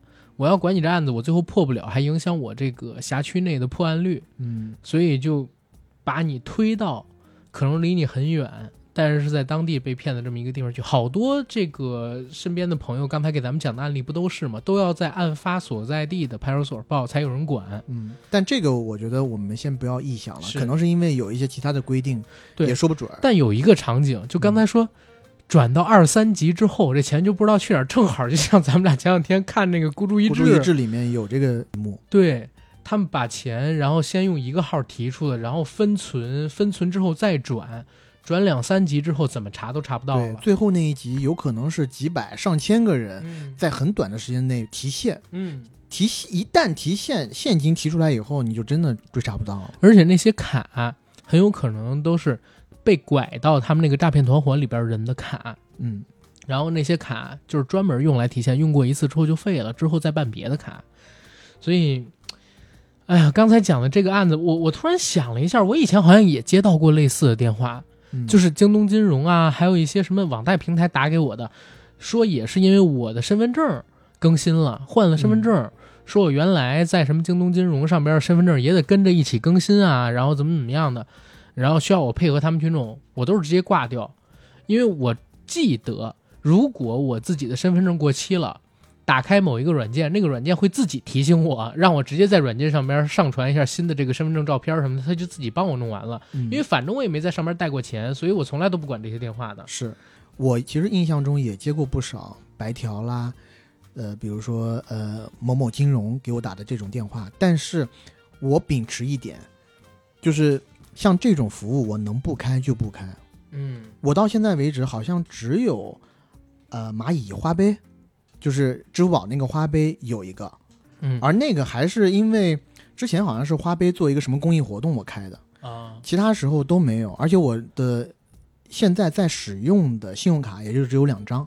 嗯就是这可能是从小我爸妈教育我的，就一直跟我说这种服务能不开就不开。没错当然我爸妈那时候的初衷就是说，哎呀，你这个要开了忘万一忘记什么呃付款啦，然后还款、嗯会对你以后的征信对。起问题，或者说之后利滚利，到时候会讹你一大笔钱之类的。就因为他们银行系统的都有这种担心嘛。对，因为这个利息你过了逾期之后是按天，每天是多少多少往上垒的，所以我现在我说实话我都没有信用卡，我之前信用卡好几年不用就自己注销了，我现在只用那个京东金融跟蚂蚁花呗，因为可以分期免息，嗯，就是我买东西的时候可能会用，但从来没从上边借过钱。哦，嗯，下面这个故事呢，来自于我们的听友二七，这是北京群里边一个听友，他是分享了几个事儿：一，以前去一以前朋友去泰国玩，回来的时候呢，给我发了个信息，说护照扣在海关了，给了我一个电话，说是海关的，让我打个电话。对方说需要交保证金才能拿回护照，然后说我朋友钱不够。当时幸好电话突然断了，要不然可能就汇款了。后面看到朋友发朋友圈说微信被盗号了，不要相信。这个为什么我贴出了？是因为我以前遇到过，尤其是 QQ，还有一些微信上面真的有啊。就咱们一个影视行业的同行，然后他的微信被盗号了，我们俩可能只联系过四五次，就是他们有片子的时候约我去看过片儿，然后突然给我发微信，问我这是借钱，嗯我当时没理。又过了差不多四十分钟吧，我就看到他朋友圈发了一条朋友圈，说自己的号被盗了，刚才借钱的人并不是自己，希望大家不要上当。但是我也不知道微信怎么会被盗，就现在想被盗微信挺难的，大概率早的时候，嗯微信并没有跟这个手机号做绑定，绑定，对啊、其实它还是可以有一些操作空间的。但就是去年的事儿，啊所以我后来我听人家说是，如果你自己用一些翻墙软件，嗯然后不是特别靠谱的那种翻墙软件啊，就是不太大的那种，然后上一些境外的可能说比较脏的网，嗯 然后就有可能你的信息什么的会被泄露，然后微信号什么的会被盗。我讲这，翻墙并不是一个呃离我们很远的事儿，很多人都有过这个经历，但。翻墙的时候，尽量用相对比较正规一些的软件。然后，如果它是如果它上边经常会跳出了什么网赌，还有一些色情的广告那样的翻墙软件，尽量不要用，否则嗯真的有可能泄露你自己信息，有危险。科学上网吧。对，像这种被盗号的事情，你有发生过吗？十几年前有过一次，就是 QQ 号被盗。啊其实我最近被盗号，可能是七八年前有啊一次，我从国内去美国出差，啊这路上不是有十几个小时吗？啊当我在美国一下地，因为我 QQ 号被盗了，但是我微信号还在，我家人就用微信号联系我，因为他们也知道我在飞机上，知道我在那段时间不可能给他们发消息，啊所以就问我是不是被盗号了，再问他借钱，嗯问他们借钱。嗯然后等我再上 QQ 的时候，QQ 就有提示我啊，你在几点几分在什么地方异地上线，问我是不是要啊对对追回。对后来我发现这骗子拿了我的号以后，就真的是群发借钱的信息，他就等于说是大海捞鱼嘛，他他他等于说就是广撒网嘛。万一有哪个人真的一上头借了我点钱呢，对吧？嗯。哎，但但你刚才说这种情况，我最近有遇到过，嗯就不是十几年前，因为我 QQ 可能几个月登录一次，因为会传一些文件嘛，大的文件。然后我登我 QQ 的时候，我会发现我的 QQ 空间经常在异地登录，嗯。然后再同时呢，我会发现我自己的这个 QQ 的个性签名，而且空间里有一个东西叫说说，嗯。你记得吧？那个说说里边经常是一些色情广告，啊，然后肯定就是被盗号了，被当肉鸡了什么的。但我觉得他可能盗的是我 QQ 空间那个号，没有真的登上我的手机 QQ，因为他要登我手机 QQ 的话，上边的好友也都没有说收到什么信息之类的，嗯所以我不知道这是怎么做成的。然后第二个二期提供的事儿，一六到一七年当过一个多月的青旅义工，当时前台有个小姐姐不干了。说回家结婚，两个月之后，小姐姐邀请当时的另一个义工小 A 去她老家玩，热情款待，然后没两天就给小 A 带到一个地方，也就是传销窝点。每天都有不同的老师过来给他洗脑，一天讲七八个小时。但小 A 是个冷静的男生，不光没被洗脑，还多次从洗脑的内容中提出各种 bug。就这么过了半个月，因为没法给他洗脑，于是传销组织给他放了。这期间，小 A 才知道前台小姐姐回家后根本没结婚，而是被传销洗脑成功的家人骗他回去的手段。第三个故事，二二年三月，对一小部分来说最大的新闻，除了俄乌冲突之外，还有另外一件事，就是万门大学 CEO 童哲跑路，解散所有终身 VIP 群，全国小万军（括弧指的就是万门销售部员工）同一天失业。他们都同一天失业了，万门大学网站和 APP 停摆，三万多个终身 VIP 用户，包括我，权益受损，投诉无门。然后大家自发重建 VIP 群，商量报警事宜。当时这件事儿呢，还在小范围内挺轰动的。所有填过维权表格的 VIP 用户，他们户口属地的派出所都给他们打了电话。然后突然不知道什么原因，终身 VIP 用户的手机号和姓名都被泄露了。陆陆续续有 VIP 开始每天都接到电话或者短信，说要给 VIP 退款，加 QQ 群，进群就让注册 APP。或者有的 QQ 群就会有客服私聊，让提供支付宝账号，点击客服提供的链接确认退款等等。诈骗分子还在群里安插各种托儿，说收到退款，发了退款截图，然后就有人上当被骗钱。因为终身 VIP 的价格很高，最早是一万一千五百九十九，后来因为网站课程数量、课程内容的不断增加，VIP 价格也不断上涨，一直涨到一万七千九百九十九、一万八千九百九十九。因为金额巨大，所以大部分人听到能退款就比较头脑发热，以至于受骗上当。但是也有一部分像我这样比较冷静的人，就在群里呼吁不要上当，然后理所应当的被踢了。后面再有骗子发短信加 QQ 群，进去的群全都设置了集体禁言。我当时最早加群的时候，还把骗子一顿耍，最后骗子气急败坏给我删了，可惜聊天记录都删了。现在偶尔还能收到一些当时退费的短信，都是境外号码，一眼就是假的，我也不敢信了。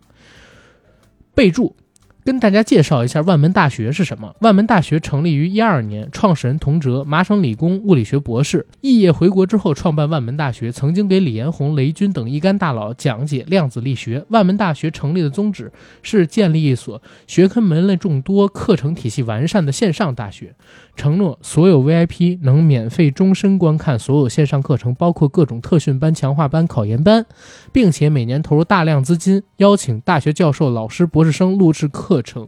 万门大学成立于一二年，倒闭于二零二二年。其实这个这个事儿，我我之前有听说过，就是它有点像这个新东方，但是新东方就相当于退了所有的课程，嗯把这个钱给到了学员儿。万门大学那个老板是卷钱跑路了，嗯所以留下了一大堆烂恶心的事儿。对烂账，对，但他之前还是想踏实的把这个企业给办了的，所以嗯才能办十年，而且确实也有在做课。呃，这个其实我觉得有一个大背景，就是线上教育这一块儿全那啥的那个事儿。对，缩水。对，然后再之后说到诈骗，以前还有一种相关的兼职，内容很简单，就是用你的银行卡操作几笔转账，只需要几分钟，然后给你一百块钱。现在想想，这种兼职其实就是帮诈骗团伙洗钱。以前咨询过，而且我以前还咨询过一些打字的兼职，一千个字几百块钱，淘宝刷单兼职，实际上都是诈骗。希望大家不要上当。嗯，呃，我觉得他分享的这几个案例里边，其他的都是小骗啊。然后像万门大学这种的，其实相对而言比较个例，你很难杜绝的，因为这个开始人家确实也不是为了骗你钱。呃，我觉得最重要的其实不是万门大学卷钱跑路，嗯而是在之后的这些维权群里面进去了骗子，然后在这些群里面骗群友。其实这样的事情屡见不鲜，比如说在各地前段时间有出现一些呃地产烂尾了，然后有很多人就建了这种烂尾楼的呃维权群，嗯维权业主群。你想买房子的家里还多少有点钱，有很多不良分子就在这些群里面也是打着类似的旗号，说，哎，我可以帮你去找律师，我可以帮你是怎么怎么样，但是你得先交我一点钱，别人都交了，就缺你一份。在这个时候，很多人病急乱投医，就会给这些骗子可乘之机。下面一个故事来自听友大门，这是我发小 A 和他前夫 B 的真实故事，因为他前夫真的是个坏逼。前情提要：发小和她前夫家是三代世交，家庭条件都非常的优越，且父母辈拥有很多共同的朋友。由于生活在邻近的两个城市，两个人其实并不熟悉。到了适婚年龄，偶然认识，家庭相似，且拥有同样的留学背景，两个人比较谈得来，就恋爱结婚了。P.S. 我发小是真正的985出去求学的，但后来才知道男方是读不下去书，花钱出去留学的。不过一直营造的就是青年才俊的形象，这个咱别那个学历歧视啊。985又如何？211又如何？对不对？呃，是。后来男方在洲际酒店，哎，我还自问自答是不是？嗯。后来男方在洲际酒店办的婚礼，把很多朋友邀请到邻省去，包食宿和高铁票。女方则是在结婚的时候陪嫁了一辆百万豪车，在南方的城市置办了一些房产，别的就不细数了。的确，双方都不差钱。注意，置办了一些房产，不是一套哦。众人很羡慕，但好景不长。男方在网上赌博，第一次被我发小知道的时候，已经输了七百万，是个大数字。但是，一方面顾及长辈在双方朋友前的面子，另一方面也还在他们的承受范围之内。他决定原谅前夫，让他收手，双方一起把钱还了，好好过日子。把这些年自己的积蓄、父母给的零用钱一笔一笔的把银行余额转没了。女生对美好的婚姻生活还一直充满向往，且一直处于积极备孕的状态之中。第二次，她发现前夫还在继续赌，这个时候已经欠债一千万出头了。被她发现是因为陪嫁的车不见了，且一部分高利贷债主已经开始找上门了。这个时候，前夫 B 很绝，提前把手机关机，出去找了个酒店住着，把债主留给自己的妈妈和老婆来面对。我发小说，他当时害怕的躲在角落里给他爸打电话要钱，非常无助。事已至此，发小和前夫交流了一番，试图告诉他他可能被骗了，进了杀猪盘，能不能清醒一点？但是男方表示：一，他知道可能是骗局，但是他忍不住；二，男方的青年才俊形象其实就是投资公司的顾问，此时他已经拿了很多朋友亲戚理财的钱去赌博，且血本无归了，这已经涉及到违法的范围了。但是很妙的是，因为家庭条件好，他跟朋友说投资失败了，或者要过阵子才能拿回钱来。大家在当时也没有催促或者怀疑，直到后期瞒不住了，大家才来讨债。三最重要的是，他说有一次赢了九百万，但是在系统里提不出来，隔几天网页就被封锁了。我发小大为震惊，为什么遇到过这种情形了还不清醒，还不收手？我现在相信赌真的是有瘾的。这个时候，发小对前夫失望至极，且并不知道自己已经怀孕了。他联系了自己的父母，到自己所在的城市来，决定商讨离婚事宜。双方父母见面后，教育了女婿一番，然后说：“我们替他再给你一次机会。”不是吧？还要再给他机会？转了两百万给他们应急还款。我发小本来坚定离婚的心又软了下来，再加上后来发现自己怀孕了，也没有再想过离婚的事儿了。整个孕期几乎每天查看前夫的手机，查账、查手机银行、查消费记录、查各种，甚至挺着大肚子陪他一家家银行去注销银行卡，然后每隔一阵子就要守着前夫去查征信证明。后来宝宝出生了，发小没精力管这个事情，换成她婆婆每天查账。但是中年人对 APP 没有那么熟悉，前夫开始继续赌博，并且删除消费记录。第三次被发现，在宝宝出生没多久，欠债一千七百万。女方虽然很绝望，但一心想把小孩带好，不想理这些事儿。可是最离谱的是，男方已经债台高筑的情况下，态度还是相当恶劣，没有照顾，没有关心，随时随地都在不耐烦。同时被我发小发现，因为欠债没钱买最新苹果手机送礼物，在微信里给外围女道歉，甚至也有威胁不帮忙还款就自杀的情节。刚出月子，他就带着保姆小孩回自己的城市了。哎，结婚的彩礼、首饰和整个婚姻期间的礼物什么都没有带走，他只想撇得干干净净。男方家开始筹款还钱，但家里做的是实业生意，大部分钱都投在地和厂房上。实业回款需要投入和过程，没那么快。如果想要一股脑儿清账，那么只能抵押卖地，且以后生意都没得做了。所以还起账来也捉襟见肘，可是态度始终嚣张。我发小家里气不过，最终走了法，最终走了法律程序，在大部分的账单都被认定为共同支出的情况下，最后判决只归还女方大约二百八十万。事已至此，离婚的事情瞒不住了。但是为了给男方留个面子，离婚真正原因连我们最好的朋友都是后来才知道的。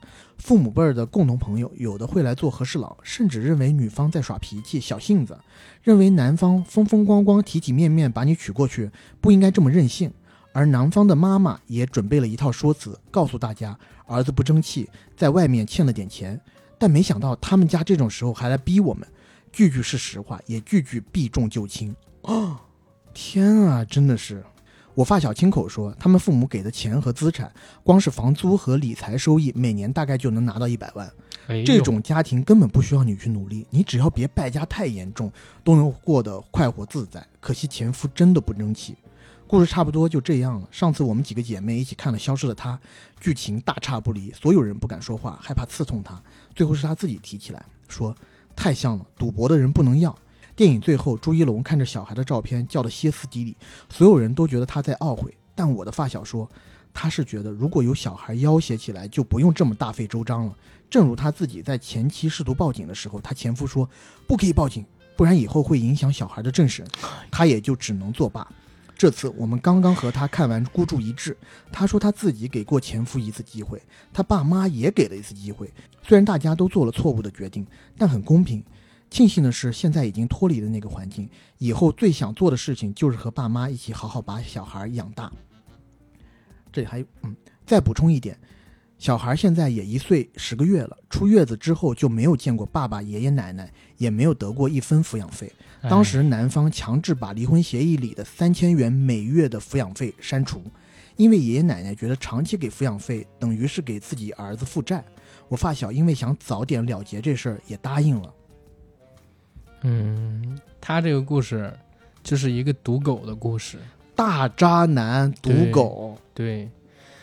哎，这个挺可怜的，我操！明明是很好的家，就像他说的一样，只要不是太败家，对啊，就就可以过上很好很好的生生活一辈子衣食无忧。对，有多少人一年的就是固定的财产收益能到一百100万以上，对、啊、不？对？我操！而且这些财产，嗯而且这些财产就是收收租子。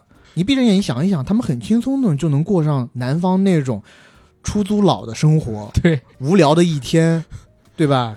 无聊的一周，佬收租佬，收租佬，哎每周一到周日就去换着不同房子收租就可以了。然后没事儿去钓鱼，戴着头盔，我靠！太可惜了，真的。而且这男的和他家庭，我觉得都不能要。这家庭离婚了以后，还在骗外面的人，要给这个女孩冠上一种耍小性子的恶名，对，这太垃圾了。哎，这个这个这个故事，我操！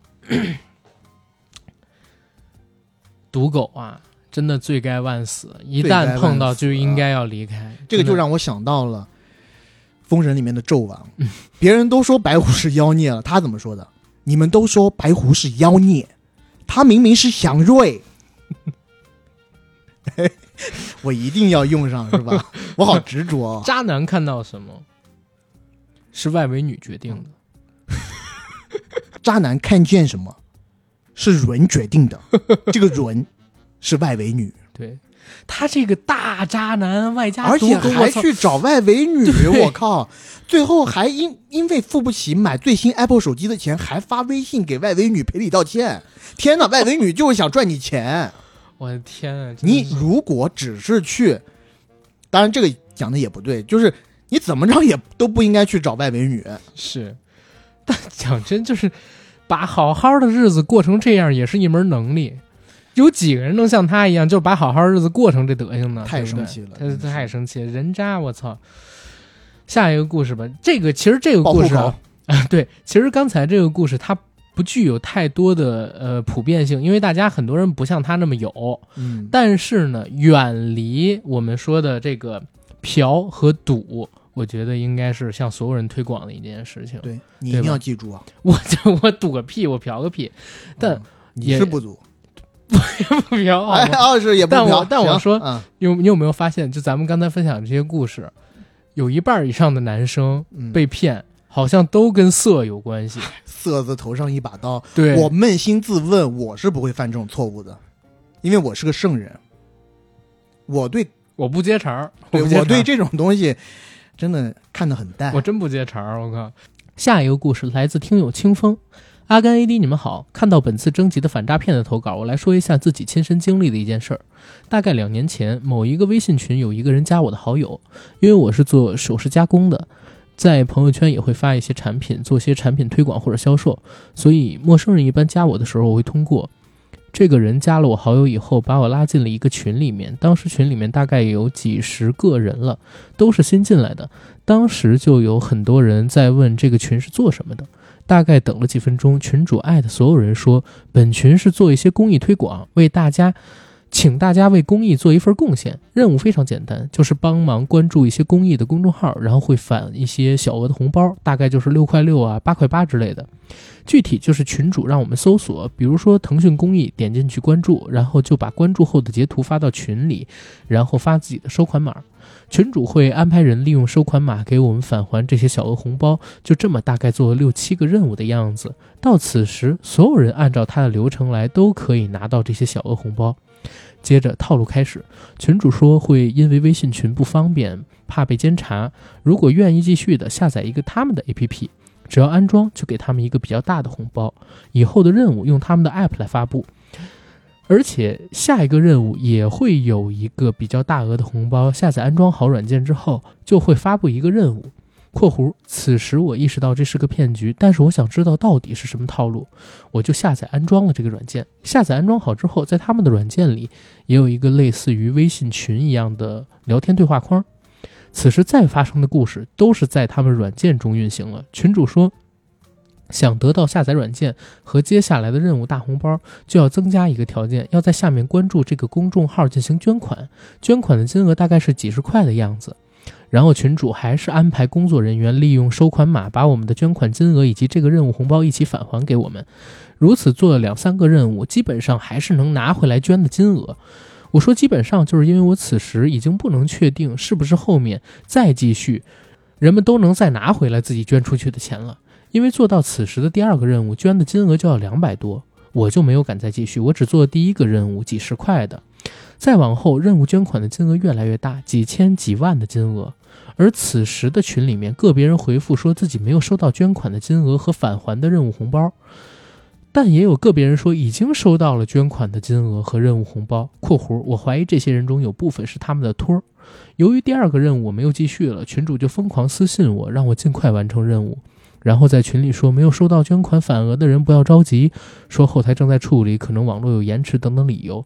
此时也有部分之前说收到返额的人发言说收到了返额（括弧我真的觉得这些人就是托）。再到后来越来越多的人说没有收到捐出去的返额钱，这时的捐款金额大概已经是五位数了。然后我因为一直没有继续任务就被踢出了群聊，我也不知道后面这些人到底是不是都没有收回来这些钱。我觉得不用。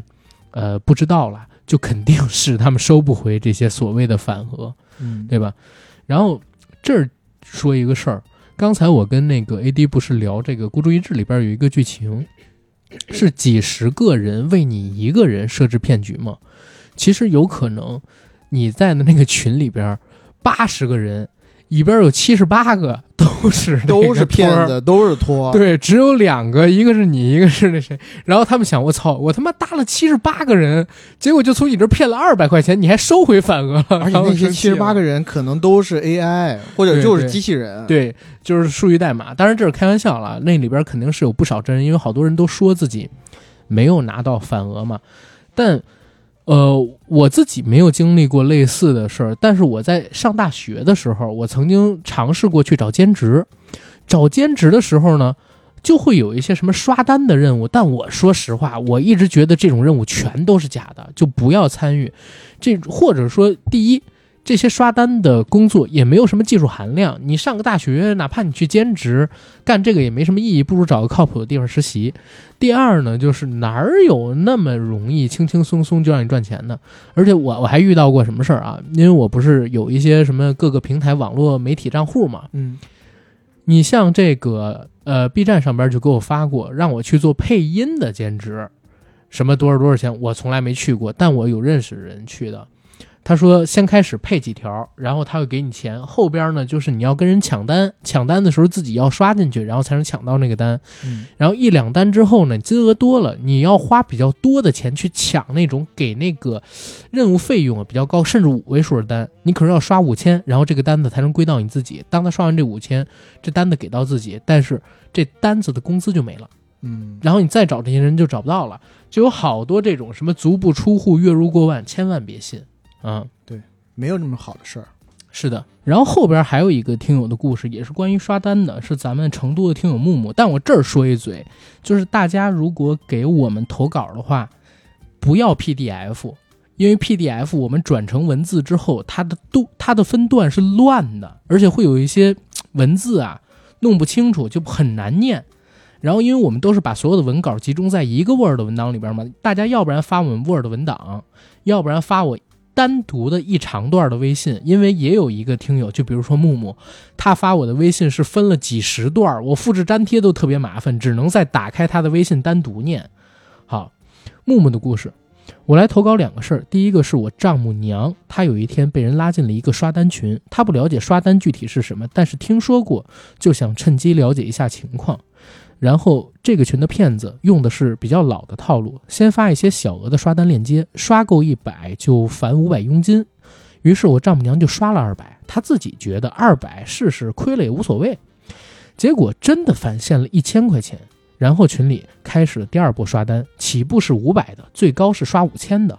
但是规定这次每人只有一次机会刷，想多赚钱就刷最高的五千，下一次刷单就要等几天了，得珍惜机会。因为我丈母娘刚才刷一些小单，已经赚了一千，所以就想着拿出其中的五百刷了，看看还会不会返。可是没想到这次群里边刷单一结束，群立刻就被解散了。有一些刷了大金额钱的人可能没有回款，最后这件事儿，我丈母娘其实没亏，账面上面还净赚了五百。但她把这事儿告诉我和我老婆之后，我俩立刻就打电话说了他们老两口一顿。（括弧我老丈人全程在旁边看着刷单，还没有阻止。）我们的态度就是，首先应该是算被骗了五百，而不是赚了五百，因为前面赚了一千是劳动所得，后面亏了五百是被诈骗。最主要的态度是告诉他们，这种诈骗信息第一时间就该举报或者不搭理，因为一旦你接受他们的话术，那么很可能就会被各种各样的话术莫名其妙的洗脑。再聪明的人，也可能一时钻牛角尖就被骗了。永远不要低估骗子的洗脑能力和自己被洗脑的能力。第二个是我姨妈家的事儿，姨妈以前投资赚了些钱，前几年开始做理财，正好那段时间流行各种 P2P 高回报理财项目，姨妈就想投，结果遇到了一个诈骗项目。那个项目就是你直接定投一个月返还百分之二百，而且随时可以取。我操，这个这个有点吓人，一个月百分之二百，投一万，一个月变两万，而且随时可以取出来那。我肯定倾家荡产，呃往里面投钱，那我就不知道了。投个大几百，操！几百块还是几百万？一开始姨妈投了几千，第二个月就返了双倍。她现实中认识的朋友也同样返了，所以她第二个月又投了两万，结果到期后真的返了四万。于是姨妈就觉得这个项目靠谱了，但是还是担心出问题，所以第三个月投的是大几万，最后总共净赚了将近二十万。但是贪心了，因为家人都劝她见好就收，最多就把这赚的二十万投了，不要亏本儿。可姨妈答应的好好的，转头就连本带利投了将近四十万进去，然后这个项目就跑路了。这个项目就是启动的时候自带资金池，做半年左右的局，一次次加杠杆，最后收割一波大的。我身旁一些朋友防诈骗意识都还行，也一直给家人科普各种反诈知识，但是还是有朋友说他们的父母根本听不进去，表面答应的好，转头就给骗人的人转钱。甚至当面吵架的时候还和你妥协，然后悄悄出门去银行转账。希望硬核的这期节目可以讨论讨论，遇到一根筋的家人的时候有什么样的方式，也许能有效避免被骗或者及时止损。感觉普通人的理性发言和骗子的专业话术完全没办法对抗。祝节目播放量越来越高，商务合作越来越多，祝阿甘早日赚到八千万。哎呦，真是老听友哈！但我就想说啥，就是其实真的家长遇到这种事儿的时候，我们作为子女劝他反而不会听，还不如外人劝靠谱。我觉得有一个问题是，嗯。这些人之所以听不进去劝，还是在于一个贪字，嗯。他不会见好就收，他觉得之前我都已经赚了这么多钱了，已经实验已经证明过了没风险，而且嗯。钱还能提得出来，最关键是能提得出来。嗯。那遇到这样机会的时候，一辈子可能就这一次，错过就错过了，那还不来把大的，是，翻身再说。而且好多人都觉得这种事儿一定是骗子，但不觉得击鼓传花，最后是自己击到这个鼓的时候爆，觉得自己总能在最后一把之前出来。嗯其实一开始就别参与。呃，我我这儿只能说，我给的建议是啥？我真的让我奶奶下了那个国家反诈中心 APP 嗯啊、其实是有用的，就是来了那个电话被标记的那些电话之后，它真的会有提示，就是起码我们不在身边的时候，呃，能防止一些吧。我觉得这还是有用的。那个反诈 APP 确实需要大家去下一下，让家长们，没错。嗯。然后下一个故事，你呢？这个故事来自听友 Summer Lisa，又来投稿啦。最近考试结束，有时间了，所以为了这次节目，我专门去问了我的同事，她的老公是公安系统的，有血淋淋的真实案例提供。首先说，我听完也是一阵呜呼哀哉。据说这些诈骗团伙的对象多是十八岁以下的青少年，履历干净，人又好摆弄，结局就算不是被卖到缅甸那些地方那样的惨烈，也是打定了主意要断送别人的大好前程。但是年轻人也真的要多长个心眼儿。其实有时候自己应该也能发觉到有不对的地方，但就是贪小便宜加侥幸心理，落入了陷阱。首先分享一个，这是一个刚高考完的，也刚满十八岁的青少年的故事，我们就叫他小 K 吧。小 K 高考成绩有六百五十多分，在四川也属于非常不错的成绩了。但没想到，就是这样一个应该算是高智商的孩子，落入了一个显而易见的圈套。小 K 高考结束后，利用暑期在外打工上班。他的一个同事有一天和他说，自己的银行卡被冻结了，取不出钱了，这会需要现金急用，就说会让人打两万块钱到小 K 的卡上，让他帮忙去 ATM 把现金取出来，而且会给他所谓的佣金，还说本来就两百块钱的，但凭借自己的关系给他争取了五百块钱，而小 K 就这样去帮忙取了钱，也收了佣金，第二天直接被警察上门提人。原来这是洗钱团伙惯用的伎俩。他们知道自己的账户已经被监控了，所以会到处找像小 K 这种刚满十八岁的第一次办卡、没什么动账记录的年轻人来帮忙洗钱，并且支付给他们费用。但不要小看了我们国家的预警系统，应该是直接就发现了。警察问 警察问询的时候，小 K 也说自己对钱的来向不知情，也坦白收了钱。但恰恰就是因为他收了钱，就算他不知情，也违反了不应违法出租。出借自己的银行卡这一条处罚条例，嗯，这件事我听到的最后的结果就是小 K 的母亲一夜白了头，花了十万块钱给他办了取保候审，在取保会在取保候审的期间，被已经录取他的大学给退档了，而且这一污点会跟随他的档案一辈子。啊，这么这么严重啊？他取了多少钱啊？这两万啊，只取两万块钱？不是，是是这个样子，他可能帮人分销赃款了，嗯，就是咱们刚才说那二级卡、三级卡，但这个没有办法查出来，他其实不是这个犯罪团伙中的一员吗？还要这么严厉吗？所以后边就是说他不能出借出租自己银行卡，嗯，嗯，所以真的大家以后就是有人借自己的银行卡让过账什么这个那，除非是很信任的朋友，知道他这钱干嘛用的，否则嗯真的也别。有可能会被卷进去，是吧？，对好吧，这个说实话，我自己都是第一次才知道、这个，是第一次知道，嗯，嗯，确实防不胜防。防不胜防。嗯，继续。第二个也和资金安全有关。试问，如果有一天你的卡里进来了几千块钱，而后你接到一个电话，告诉你他把钱打错了，打到你的账户上了，然后哭诉说他家里有人去世了，有人生病了，生活费也很紧张，有多么多么需要这笔钱，希望你转回给他，请问你会转给他吗？我听到的第一时间，我想我会。本来就不是我自己的钱，退回去是应该的。好，一旦转了，警察又上门来提你了。这又是洗钱一个套路啊，又会涉嫌我们上一个故事说的那一条非法出租出借账户的处罚。那我就问，那我是应该先去查查资金流向吗？看看是不是给我打电话的人转给我的钱吗？不，我的同事告诉我，应该直接报警，不管是不是转错了，这个事情都交给警方处理，他们也会明确到底是不是转错。而且还有一个知识点，就算转错了，按理说对方也是查不到你的电话号码的，这个确实也是很蹊跷的地方。还有就是，千万不要收钱，千万不要收钱，千万不要收钱。重要事情说三遍，哪怕你不知钱把，嗯哪怕你不知情把这个钱给花了，嗯警方找到你，你都可以解释的。其实很多时候，警察叔叔也是很想帮一把的，但是在问询的时候，如果你说了不该说的话，神仙想帮你都难。啊，如果是我的话，我可能狠心，这个人给我打过电话来说出，嗯，如果是我的话，这个人给我打电话来说出他所经历的遭遇，我可能就会很感动，然后把电话给挂了，当做一切事情没有发生。是当做一切没有发生，这个事儿是一个比较正常的，也是比较好的处理方式。但是他不是还说了吗？如果你把这个钱收收下了也是要做，也是要有连带责任的。对，其实是说真的，不是自己的钱，现在建议大家也真别收，因为说实话，系统都是联网的，如果这钱不干净的话，确实，而且如果嗯，之后真的要推行人民币数字化的话，对，不是你的钱到你的账户上，你也得给人家退回去，而且我讲真，就是现在其实也跟推行人民币数字化差不多因为你去银行取五万块钱，明明白白的。对对嗯，关键是你现在就是取现金啊，你去银行取五万块钱要提前预约，哦，对，对，银行里边可能都没有那么多现金供你取的，他们只有就是正常取款预备出来的现金，嗯。对吧？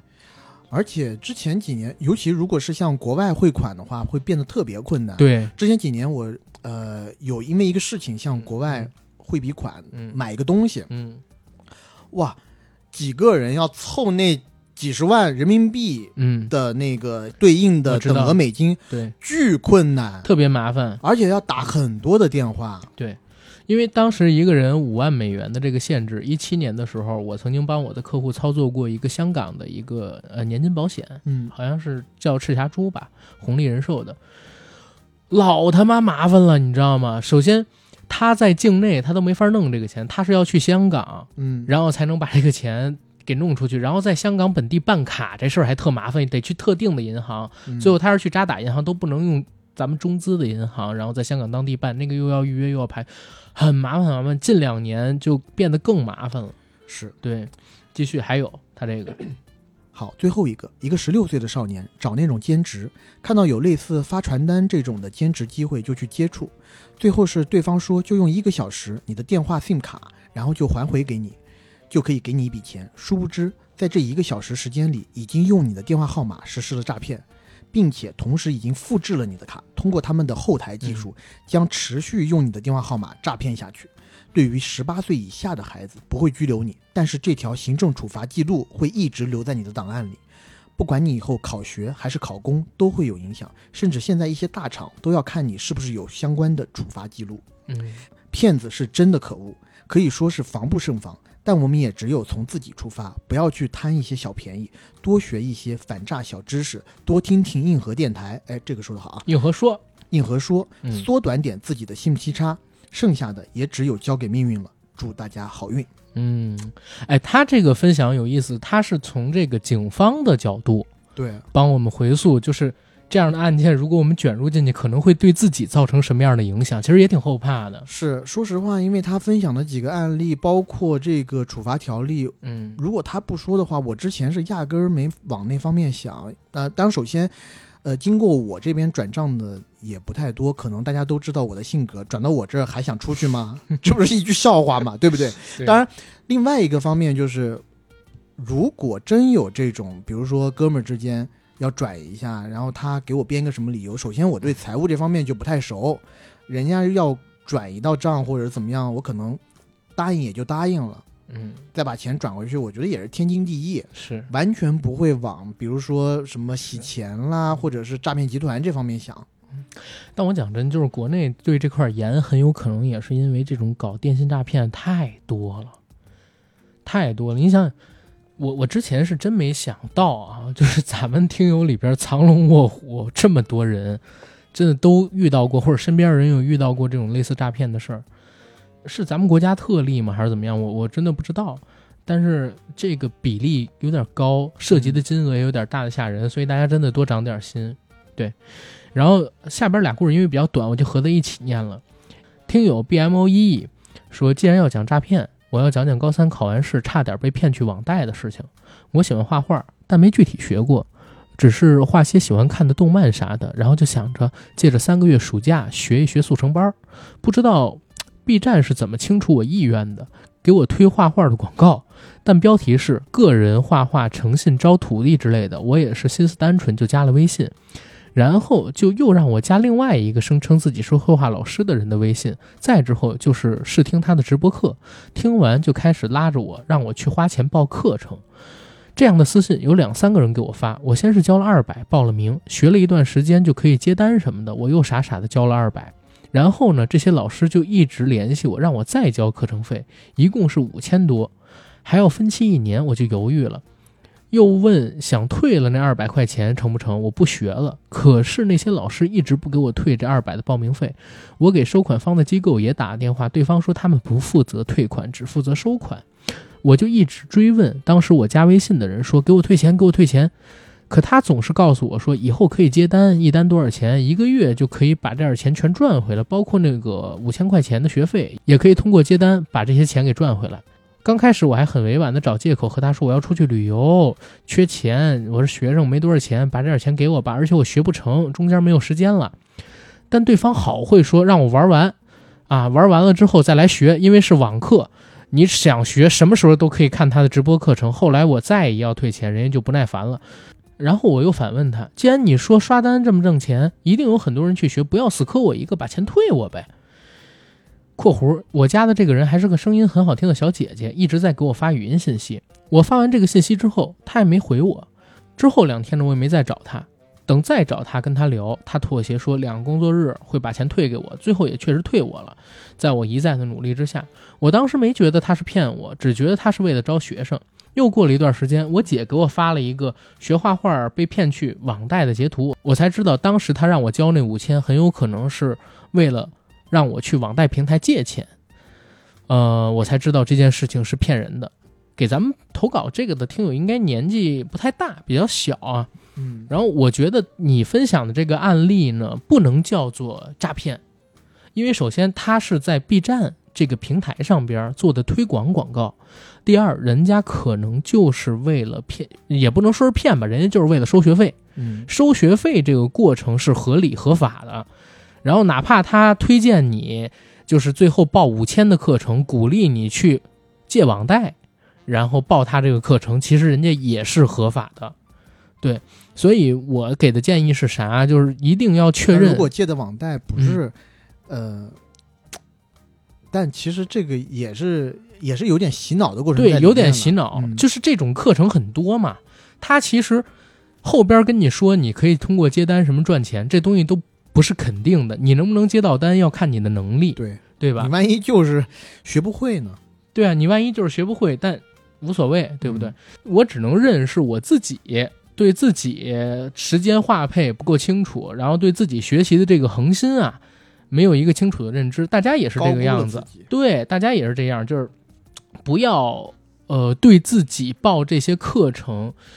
说我一报我就肯定能学完，能学好，一定要有一个清楚的认知。但你。这种不是跟那个呃健身房办卡对呀。赌一样的吗？我办过三次健身房，一次是办这个年卡，嗯。后来呢就变成我们喝完酒去那儿洗澡，嗯。然后第二次呢是办私教，私教是十二节课还是二十四节课，然后我用了半年还是一年的时间学完，因为真的没时间去。嗯直到一九年我辞职之后，我办了一张年卡，我才减掉了七十斤。那是我没事儿干，我可以跑到健身房去，所以前两张卡都是学费。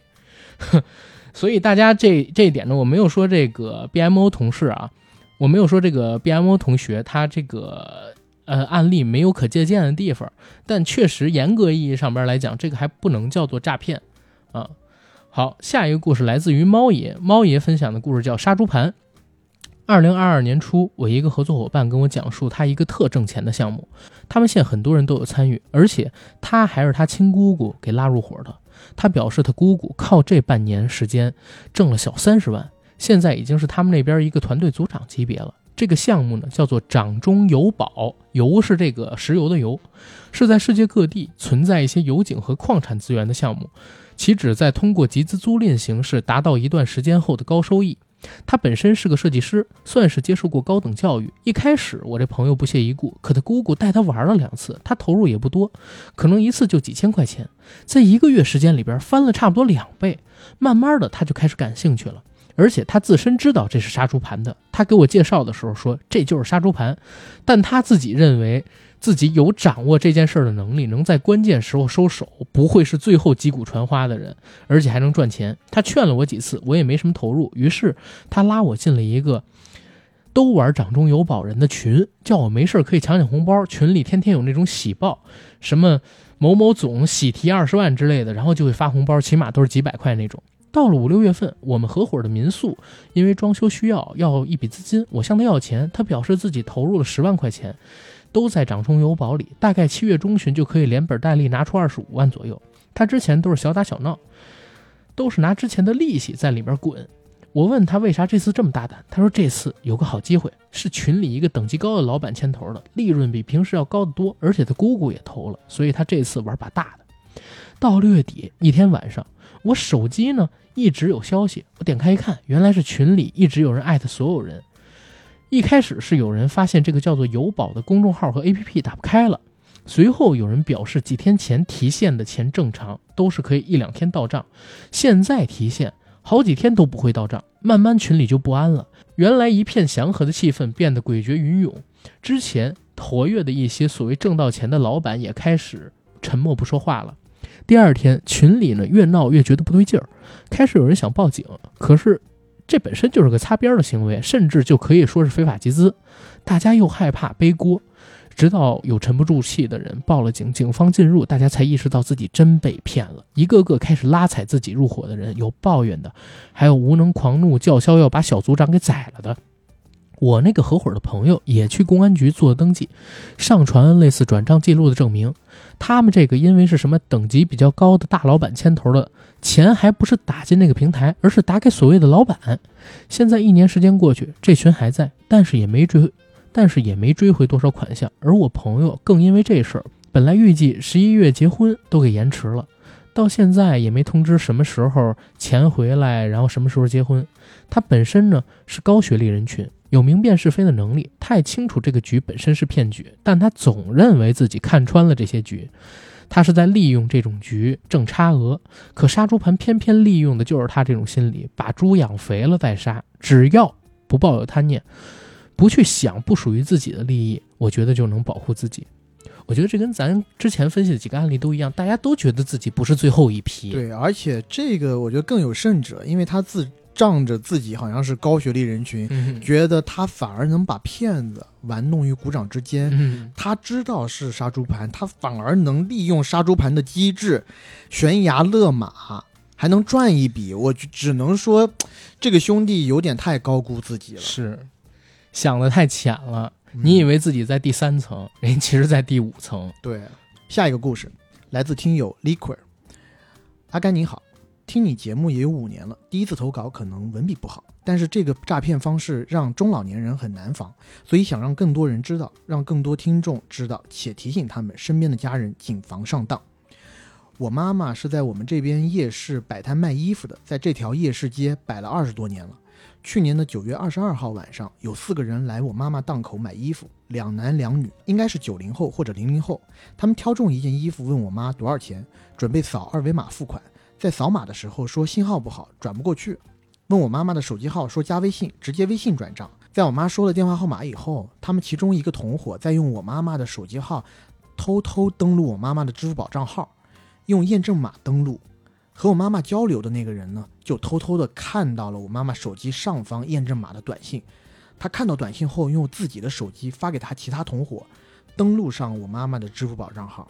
这时候，支付宝账户余额里面大概有五千五百多的余额，他们直接往他们的账户上转了五千，在需要输密码的时候选择人脸支付，然后他们就骗我妈妈说要登录什么东西才能收钱，说人脸验证一下就行，拿他们登录好需要人脸识别转账的手机给我妈妈人脸识别，我妈妈当时一下子没想这么多，照着他们这样做。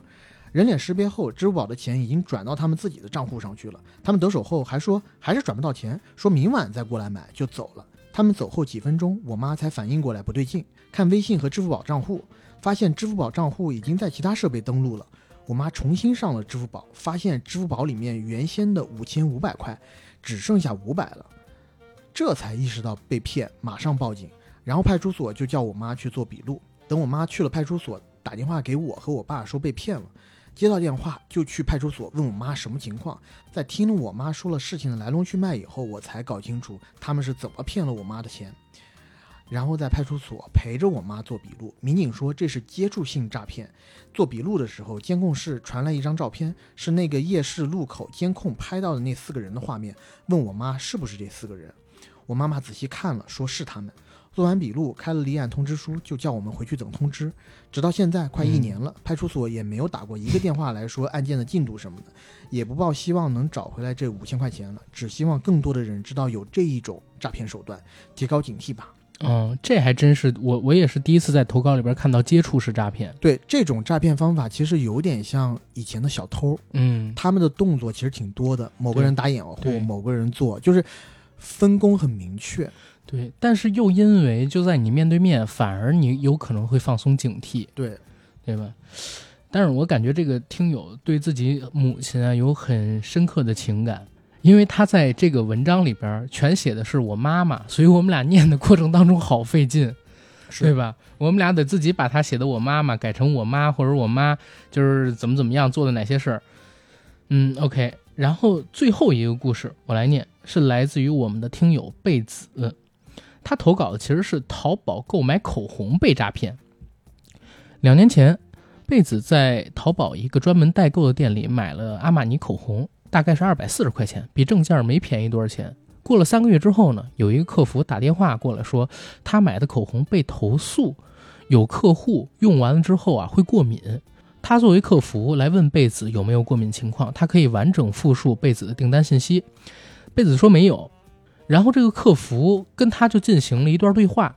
贝子觉得这个对话很奇怪，有种在引导贝子谎称自己过敏的暗示，进而进入下一步的退款流程。贝子说自己没过敏之后，对方客服就说：“但是这批货是统一给大家补偿，没有过敏可能是你的用量或者体质原因，现在直接补偿物品购买价格三倍，大概是七百多。”那贝子当时在上班，用耳机接的电话。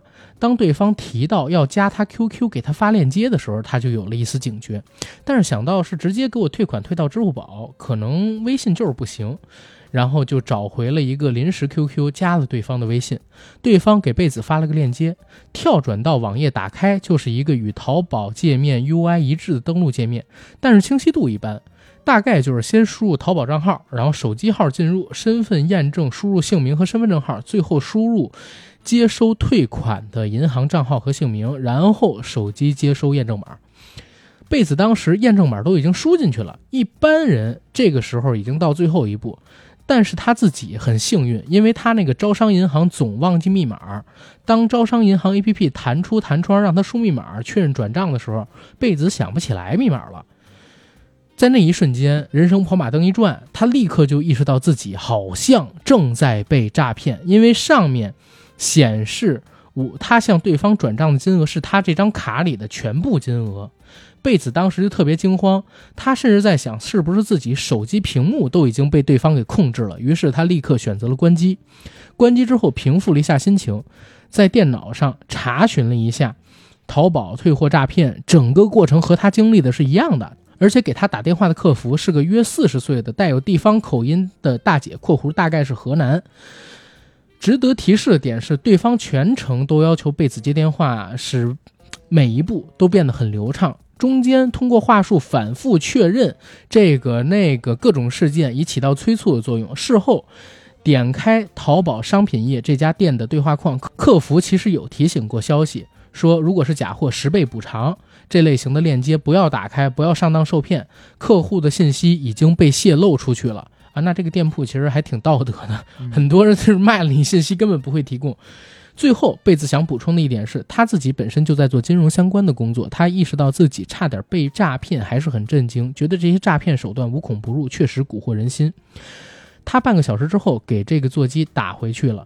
还是那个大姐接的，那个大姐接起电话之后就是破口大骂，完全不像一个客服。贝子什么都没说，那个大姐就一通骂街，之后挂掉了他的电话。所以说，这些人应该是拿着明细单在打，同时做了记录，知道贝子是他们诈骗未果的号，就开始泄愤。而那个大姐大概也知道贝子打回去多半是为了骂他，所以她先骂完就挂了。像这种淘宝退货诈骗，我周边也有朋友遇到过。嗯，他那时候也是双十一。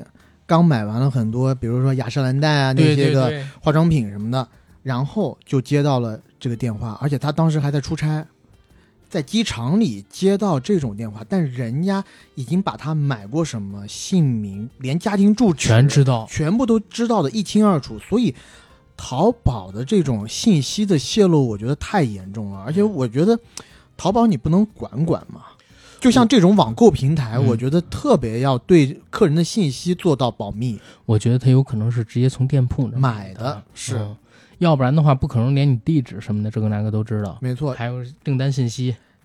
诈骗行动跟这上面讲的几乎如出一辙，也是给他一个网址，让他去输些什么东西。对，还好到中间输到一步，可能是个人身份证还是什么的时候，他觉得有点奇怪。嗯，就觉得我明明是退个货，为什么搞得这么麻烦啊？对，而且刚才贝子写的这个故事，因为贝子是我朋友啊，他写的这个故事，我觉得有一件事儿是值得大家注意的：如果对方让你下载一个 APP，嗯，用他们的 APP，你千万不要搞。或者打开他们的这个链接，在他们的界面上边输入什么信息，千万不要搞。对这个，我可以分享一个我最近一个朋友跟我说的真实案例啊。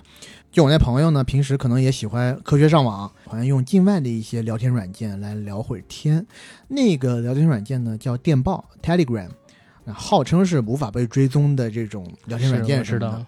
嗯，呃，进到那个群组里面呢，当然了，他因为自己的一些爱好。进入了一些对那些爱好特别专攻的群组。你是不是说的你自己？我当然不是说的不会姓 A 吧？我的朋友啊，我的一个好朋友，然后进到那个群组里头去了以后呢，结果哎，发现最近桃花运很旺，因为在那个群组里的很多女性就开始加他的这个电报，嗯。然后加了电报以后，就开始跟他说一些特别暧昧的话，而且呢，要邀他进行网络的一些视频功能。嗯。啊，这个网络的视频功能呢很奇怪，他美其名曰说我不想被境内的各种各样用的这电报种东西去做监管，所以呢也不想用电报，那他要用另外的一个 A P P，但这个啊 A P P 呢必须让他下载。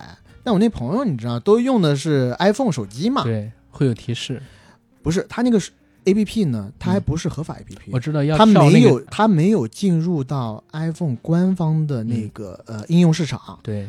它是给了一个网站，然后呢，要让你给一些权权限限才能下载。那个东西都是，呃，等于说是开发者测试的那种 APP，但是要用的时候得让你向它开放电话的一些权限。对，这个权限到这一步的时候，我那朋友就起了警钟了，嗯就让他开放什么权限呢？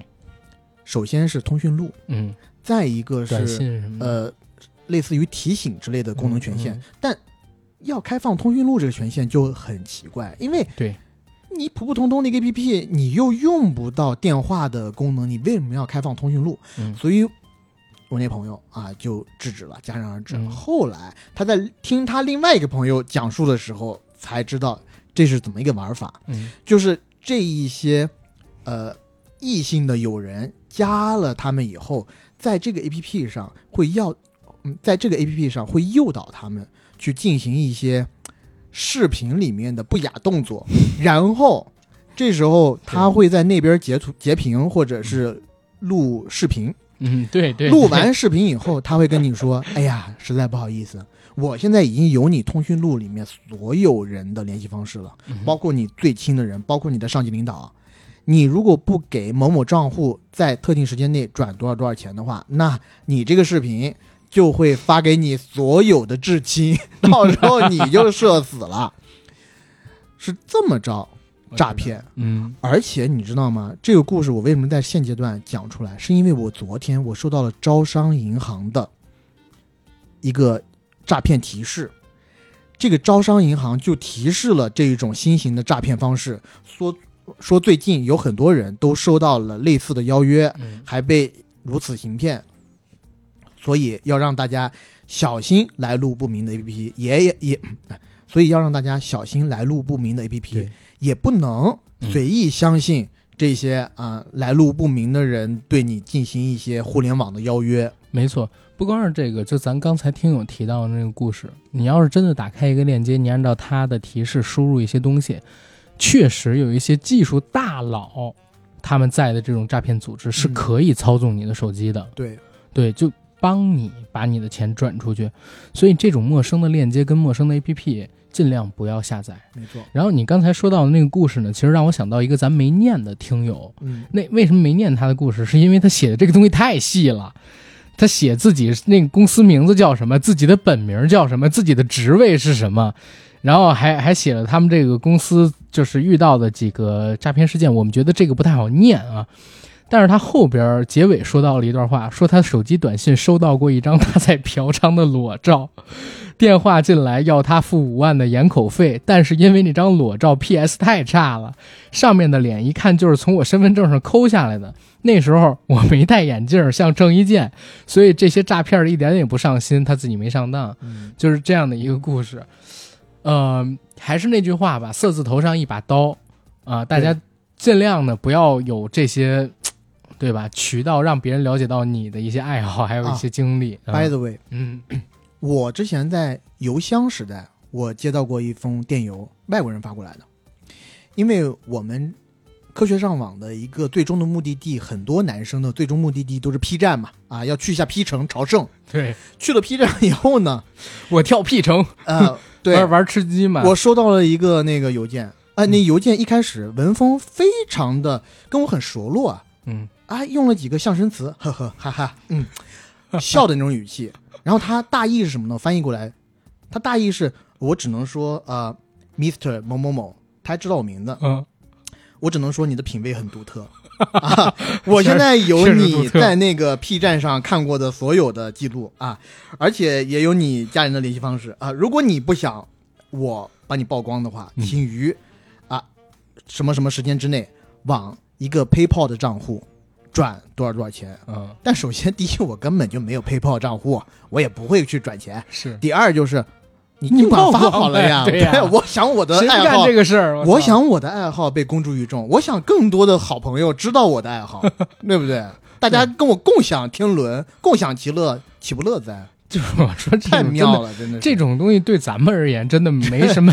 他不知道我是个爱分享的人啊，对，就是我们大家其实说实话，你你去这个而且那个又不是啊我说，呃，而且那个不是我自己拍的，我只是去 观察一下，而且我还要去品评他这些视频当中的一些呃镜头语言的不足之处。对我们是用专业的视角聊电影，没错，真的对吧？而且我去看 P 站上面的一些东西，我看什么？我看的是南京某某歌手的演唱会，我看的是某某考研的专区数学题数学题，数学。题、高数、是高啊等数学，我的品味是够独特的呀，是呀、我只是在求知而已。我也是这么讲的，我都不知道 P 站是啥。后来我想起，哦，吃鸡玩那 P 城那是常去，我每次都跳 P 城。他们说 P 站是 P 什么 H，我以为是 professional 呢。哦，因为 Photoshop 对专专业的网站，professor 网，对嗯，行吧，操。好，反正今天我们其实聊了得有小二十个故事，甚至更多。其实给我们投稿来的故事特别特别多，有四十个都不止。嗯，然后有很多是重复性很高的，然后还有一些呢，就是并没有特别多的这个叫什么呢？普遍性。嗯所以我们从中选取的这些里边有几个故事，我觉得哇，真的很有推广意义。比如说那个通过一个小号，然后用朋友，然后跟自己中间的对话做来回的这种诈骗的小骗局，我靠！还有像咱们刚才提到的，就是骗家里边的老人参与一些高息投资，是，对吧？击鼓传花这种，嗯，高息投资、击鼓传花这种，嗯，还有就是别人如果要借你的银行卡，嗯，干任何的事情，你最好都别借，除非是你爸妈。没错，所以大家到最后听完这期节目，我觉得首先会发现诈骗这件事情离我们并不遥远。无孔不入，一定要警钟长鸣。没错。第二呢，就是一定要做好防备，尤其家里边就是年纪比较大的叔叔阿姨、爷爷奶奶，他们可能嗯更是目标。呃，咱们能做的，一方面是自己规劝，另外一方面其实可以真的用一下国家反诈中心 APP。把他们手机都收了，变成老年机，我看他怎么诈骗。那倒不至于，那倒不至于。嗯反正感谢我们这些听友把自己的真实的经历或者身边朋友的经历分享出来吧，对对吧？最后我要说一句：嗯，愿天下无诈。行，那这期节目做到这儿啊。最后最后做个广告，我们节目《硬核说》已经在全网各大播客平台同步播出，欢迎各位收听、订阅、点赞、打赏、转发我们。想加群的加 J A C K I E L Y G T，让我们的管理员拉您进群，和我们一起聊天打屁。想了解节目最新动态的，可以在微博上搜索“硬核半账”以及 AD 钙奶和奶，关注我与 AD 的官方媒体账号。行，这期节目做到这儿，我们下期再见，拜拜。拜拜。